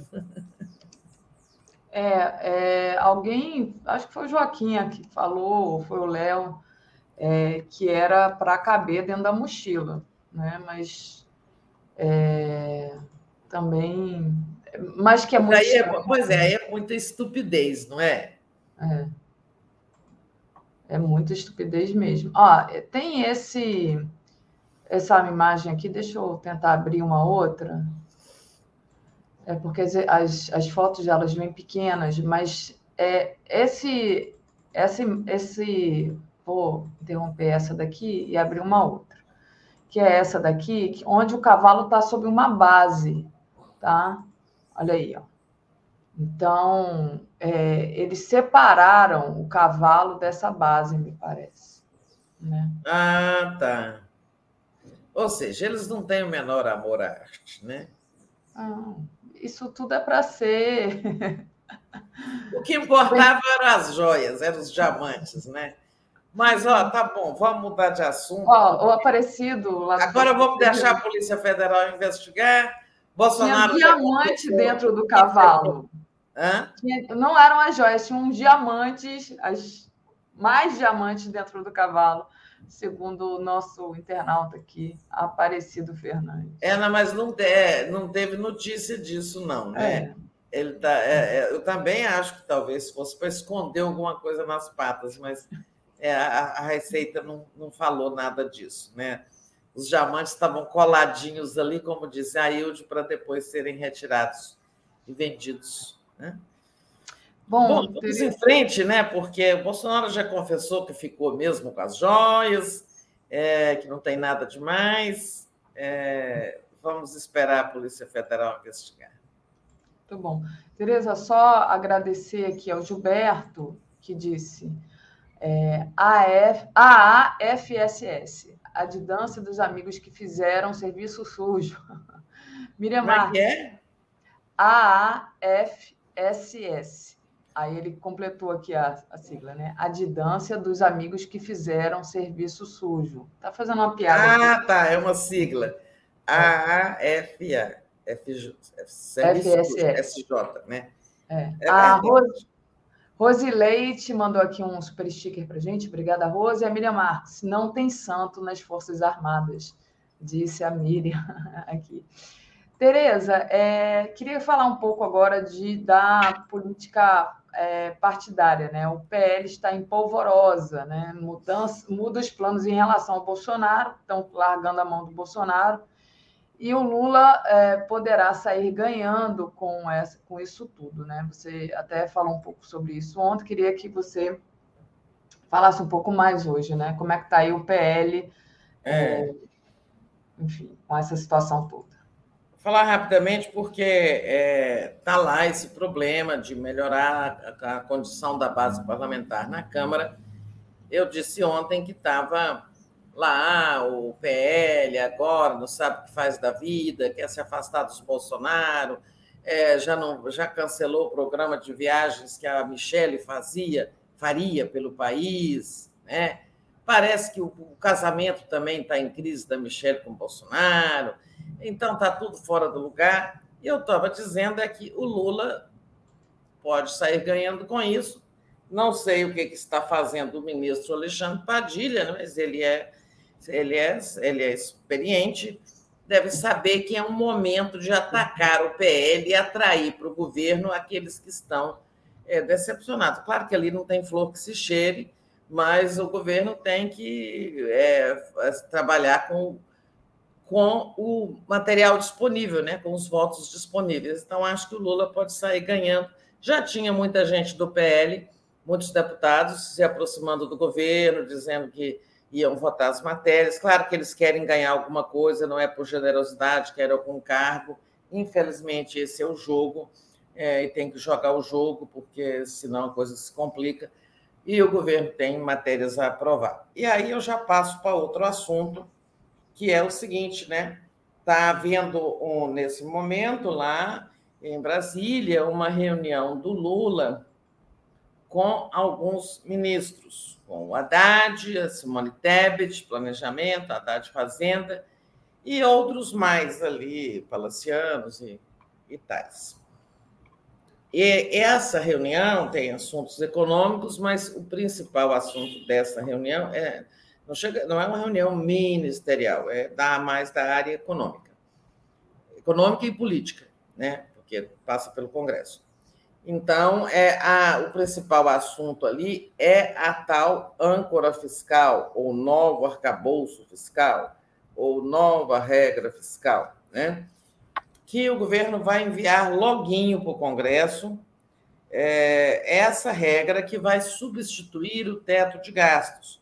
Como todos nós sabemos, o Temer, dentro daquele programa Ponte para o Futuro, né, programa que embasou o golpe contra Dilma, é, eles criaram a regra do teto de gasto. O governo não pode gastar mais do que o que gastou no ano anterior, corrigido pela inflação. Ou seja, gesso total. Governos não podem inventar nada, nenhuma política pública. Governo também é, quer dizer, no país não pode haver uma pandemia, uma catástrofe natural, tudo porque aí como é que faz? Não pode gastar só o do ano passado mais a inflação. E quando vem despesas extraordinárias, faz o quê? Aí tem que furar o teto, aprovando uma emenda constitucional, como sempre aconteceu nessas situações. Ou seja, esse teto de gastos é uma lorota, entendeu? Isso não é uma regra fiscal inteligente, nem crível.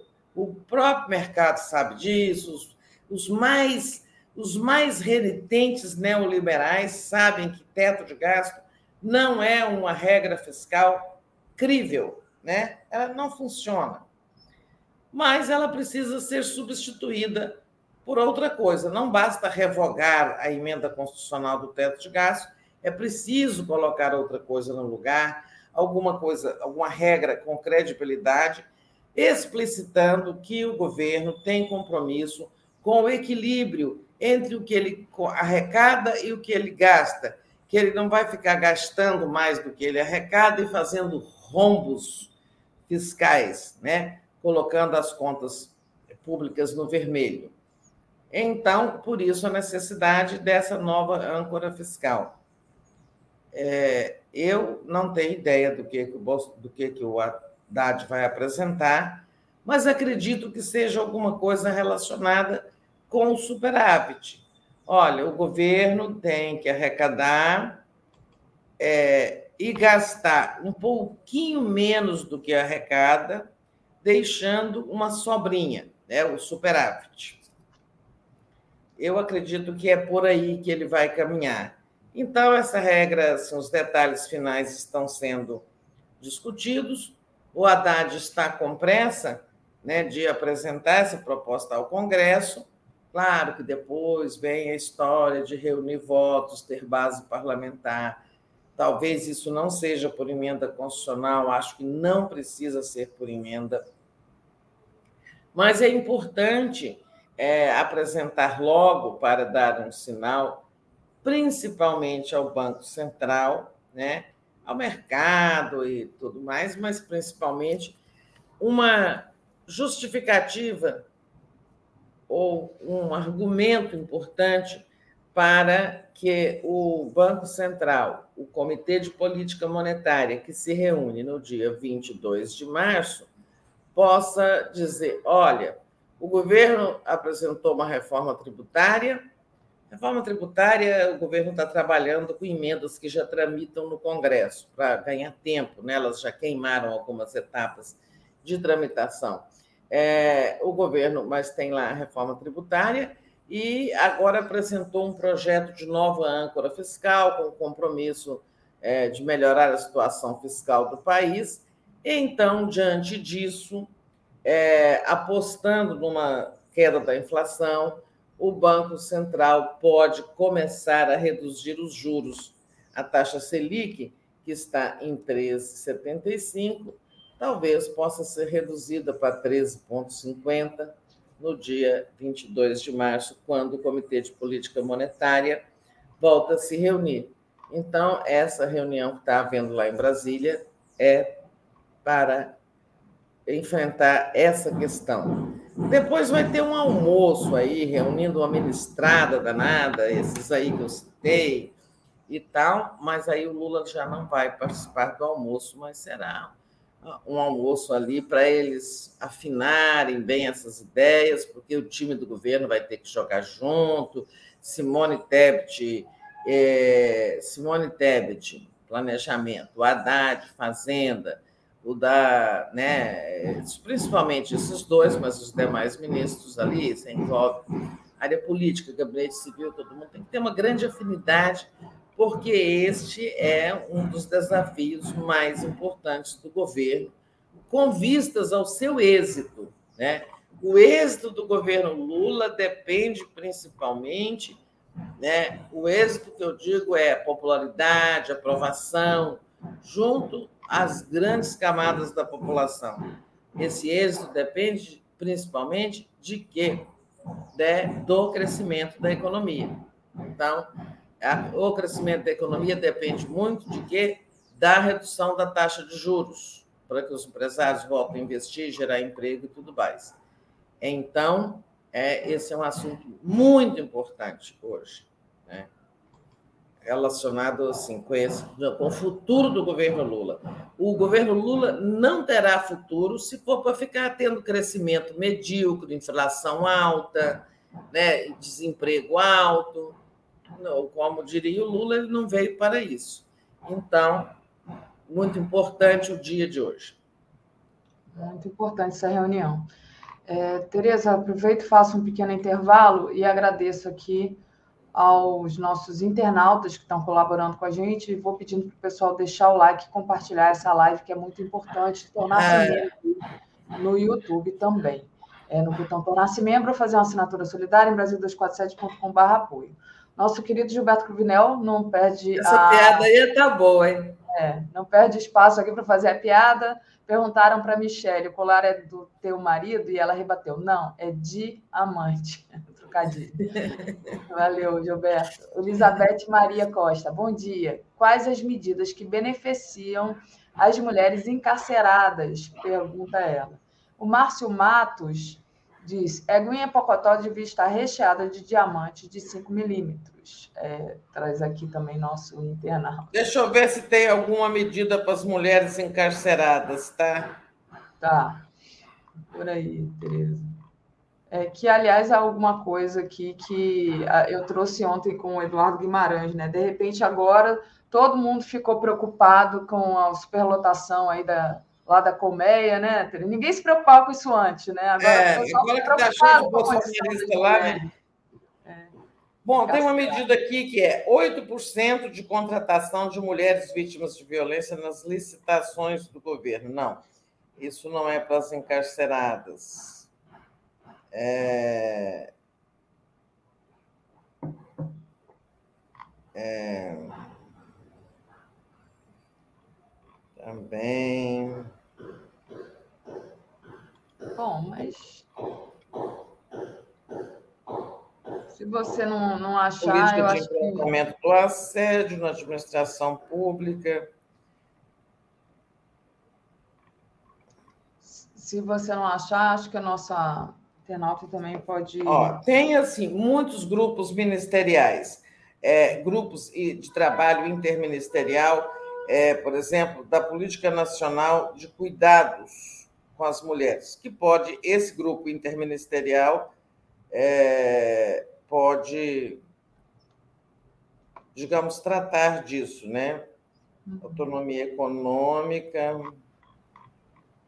a Maria Luciane está perguntando aqui sobre o caso Marielle. Eu falei mais cedo, Maria, com o André, justamente sobre isso, né? É, então, um avanço aí, onde está se pleiteando que a família da Marielle tem acesso a todas as informações do processo. Elas, a família vai ter acesso, é, vai a gente já acesso, disse isso aí.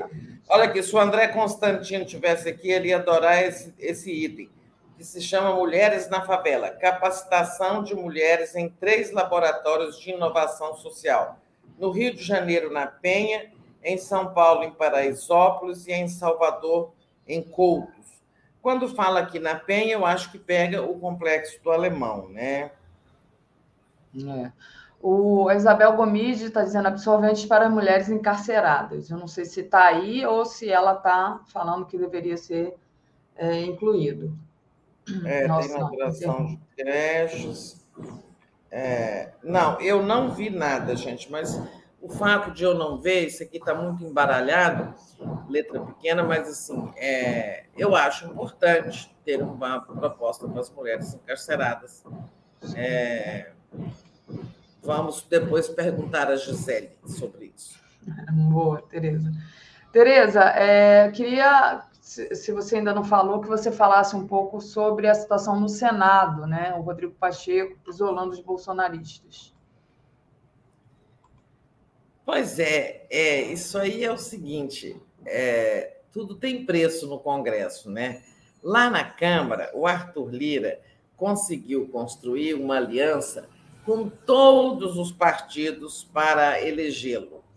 E por isso ele está tendo muita dificuldade para é, distribuir as comissões técnicas, né? aquelas comissões permanentes, porque ele precisa contemplar vinte e tantos partidos que apoiaram a reeleição dele. O Arthur Lira está meio de beicinho com o governo, tá? mas acho que estão conversando. Fica falando que o governo não tem base e tal. Ele está insatisfeito com alguma coisa, mas eu aconselho o governo Lula a conversar com ele e jogar o jogo, porque é, ele tem essa enorme influência na casa, comanda a pauta da casa, Fazer o quê, né? É... Agora, no Senado, os bolsonaristas resolveram enfrentar o Rodrigo Pacheco.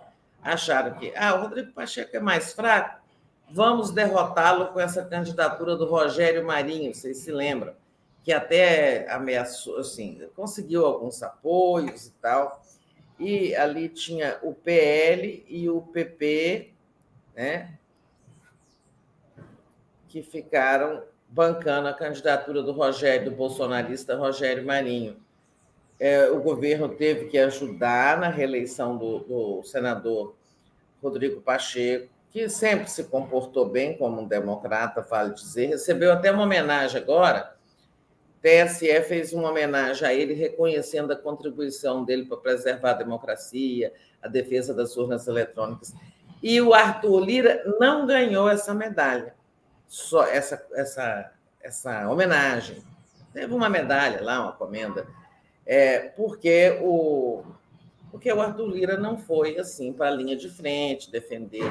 Ele nunca apoiou o Bolsonaro, o golpismo assim, mas também não foi como o Rodrigo Pacheco, que enfrentou aquelas questões todas das urnas eletrônicas, sempre defendendo o nosso sistema eleitoral e tal. Mas, retomando o assunto, o fato é que PL e PP peitaram Rodrigo Pacheco e lançaram a candidatura alternativa do Rogério Marinho. Bom, perderam, e agora, segundo a tradição lá na Câmara, partidos que não compõem com a frente vitoriosa ficam fora das comissões e fora da mesa. Então, PP e PL estão fora das comissões lá na Câmara, lá no Senado, onde as comissões já estão quase todas distribuídas reunindo ali, sabe, os partidos que elegeram é, o Rodrigo Pacheco, né? P, PMDB, MDB, PSD, PT, PDT, é, União Brasil, ali todos. Né? Novidade ali é que o poderoso senador Davi Alcolumbre, do União Brasil, que indicou Juscelino Filho, né? E que agora defendeu, bancou a permanência do Rodrigo, do Juscelino Filho no Ministério das Comunicações, cabo, mas que é um cabo eleitoral importante do presidente do Senado, Rodrigo Pacheco, bom, acaba de ser reeleito presidente da Comissão de Constituição e Justiça, a mais importante do Senado, como é a mais importante na Câmara, né? Davi Alcolumbre, Prestem atenção no nome do Davi Alcolumbre. Ele é a verdadeira eminência parda no Senado Federal. É Parda sem racismo, tá, gente? Parda no sentido de oculta. Sim. É, Tereza, deixa eu agradecer aqui aos nossos internautas. É, Maria Isabel Brasil Protásio, minha prima, mandou um super sticker. Obrigada, Bebel. Beijo para você. Vera Bocaiúva, mulheres brasileiras estarão agora protegidas. Mais um avanço do presidente Lula. Boa, Verinha. Tônio Carlos Souza, jogar o jogo da corrupção, Tereza. Falou aí. Tereza, falando em racismo, né? É, agora as pessoas estão muito preocupadas de ter uma mulher negra para o STF, né? Todo dia tem alguém se pronunciando a esse respeito. É, as pessoas estão bem preocupadas com isso, me parece, né? Por que agora? Antes não me parecia que tá, estavam tão preocupadas. Tive que fechar aqui, porque tem uma obra aqui nesse apartamento, perto desse apartamento em que eu estou, em Copacabana. Ó, então, nunca vi tanta gente querer uma mulher negra na, no, no, no, no, Supremo Tribunal Federal. Né? Ontem foi o ministro Faquim. É, eu estou entendendo que existe um interesse aí, que é o interesse em que o presidente Lula não indique seu ex-advogado, doutor Zanin, né? Também tem gente do Supremo dizendo que ele já demonstrou seu notório saber. Gente, o Zanin foi o advogado mais importante das últimas décadas. Ele derrotou a Lava Jato, ele derrotou o Sérgio Moro, ele derrotou, é, ele, ele anulou, conseguiu anular, derrubar 22 ações contra o Lula.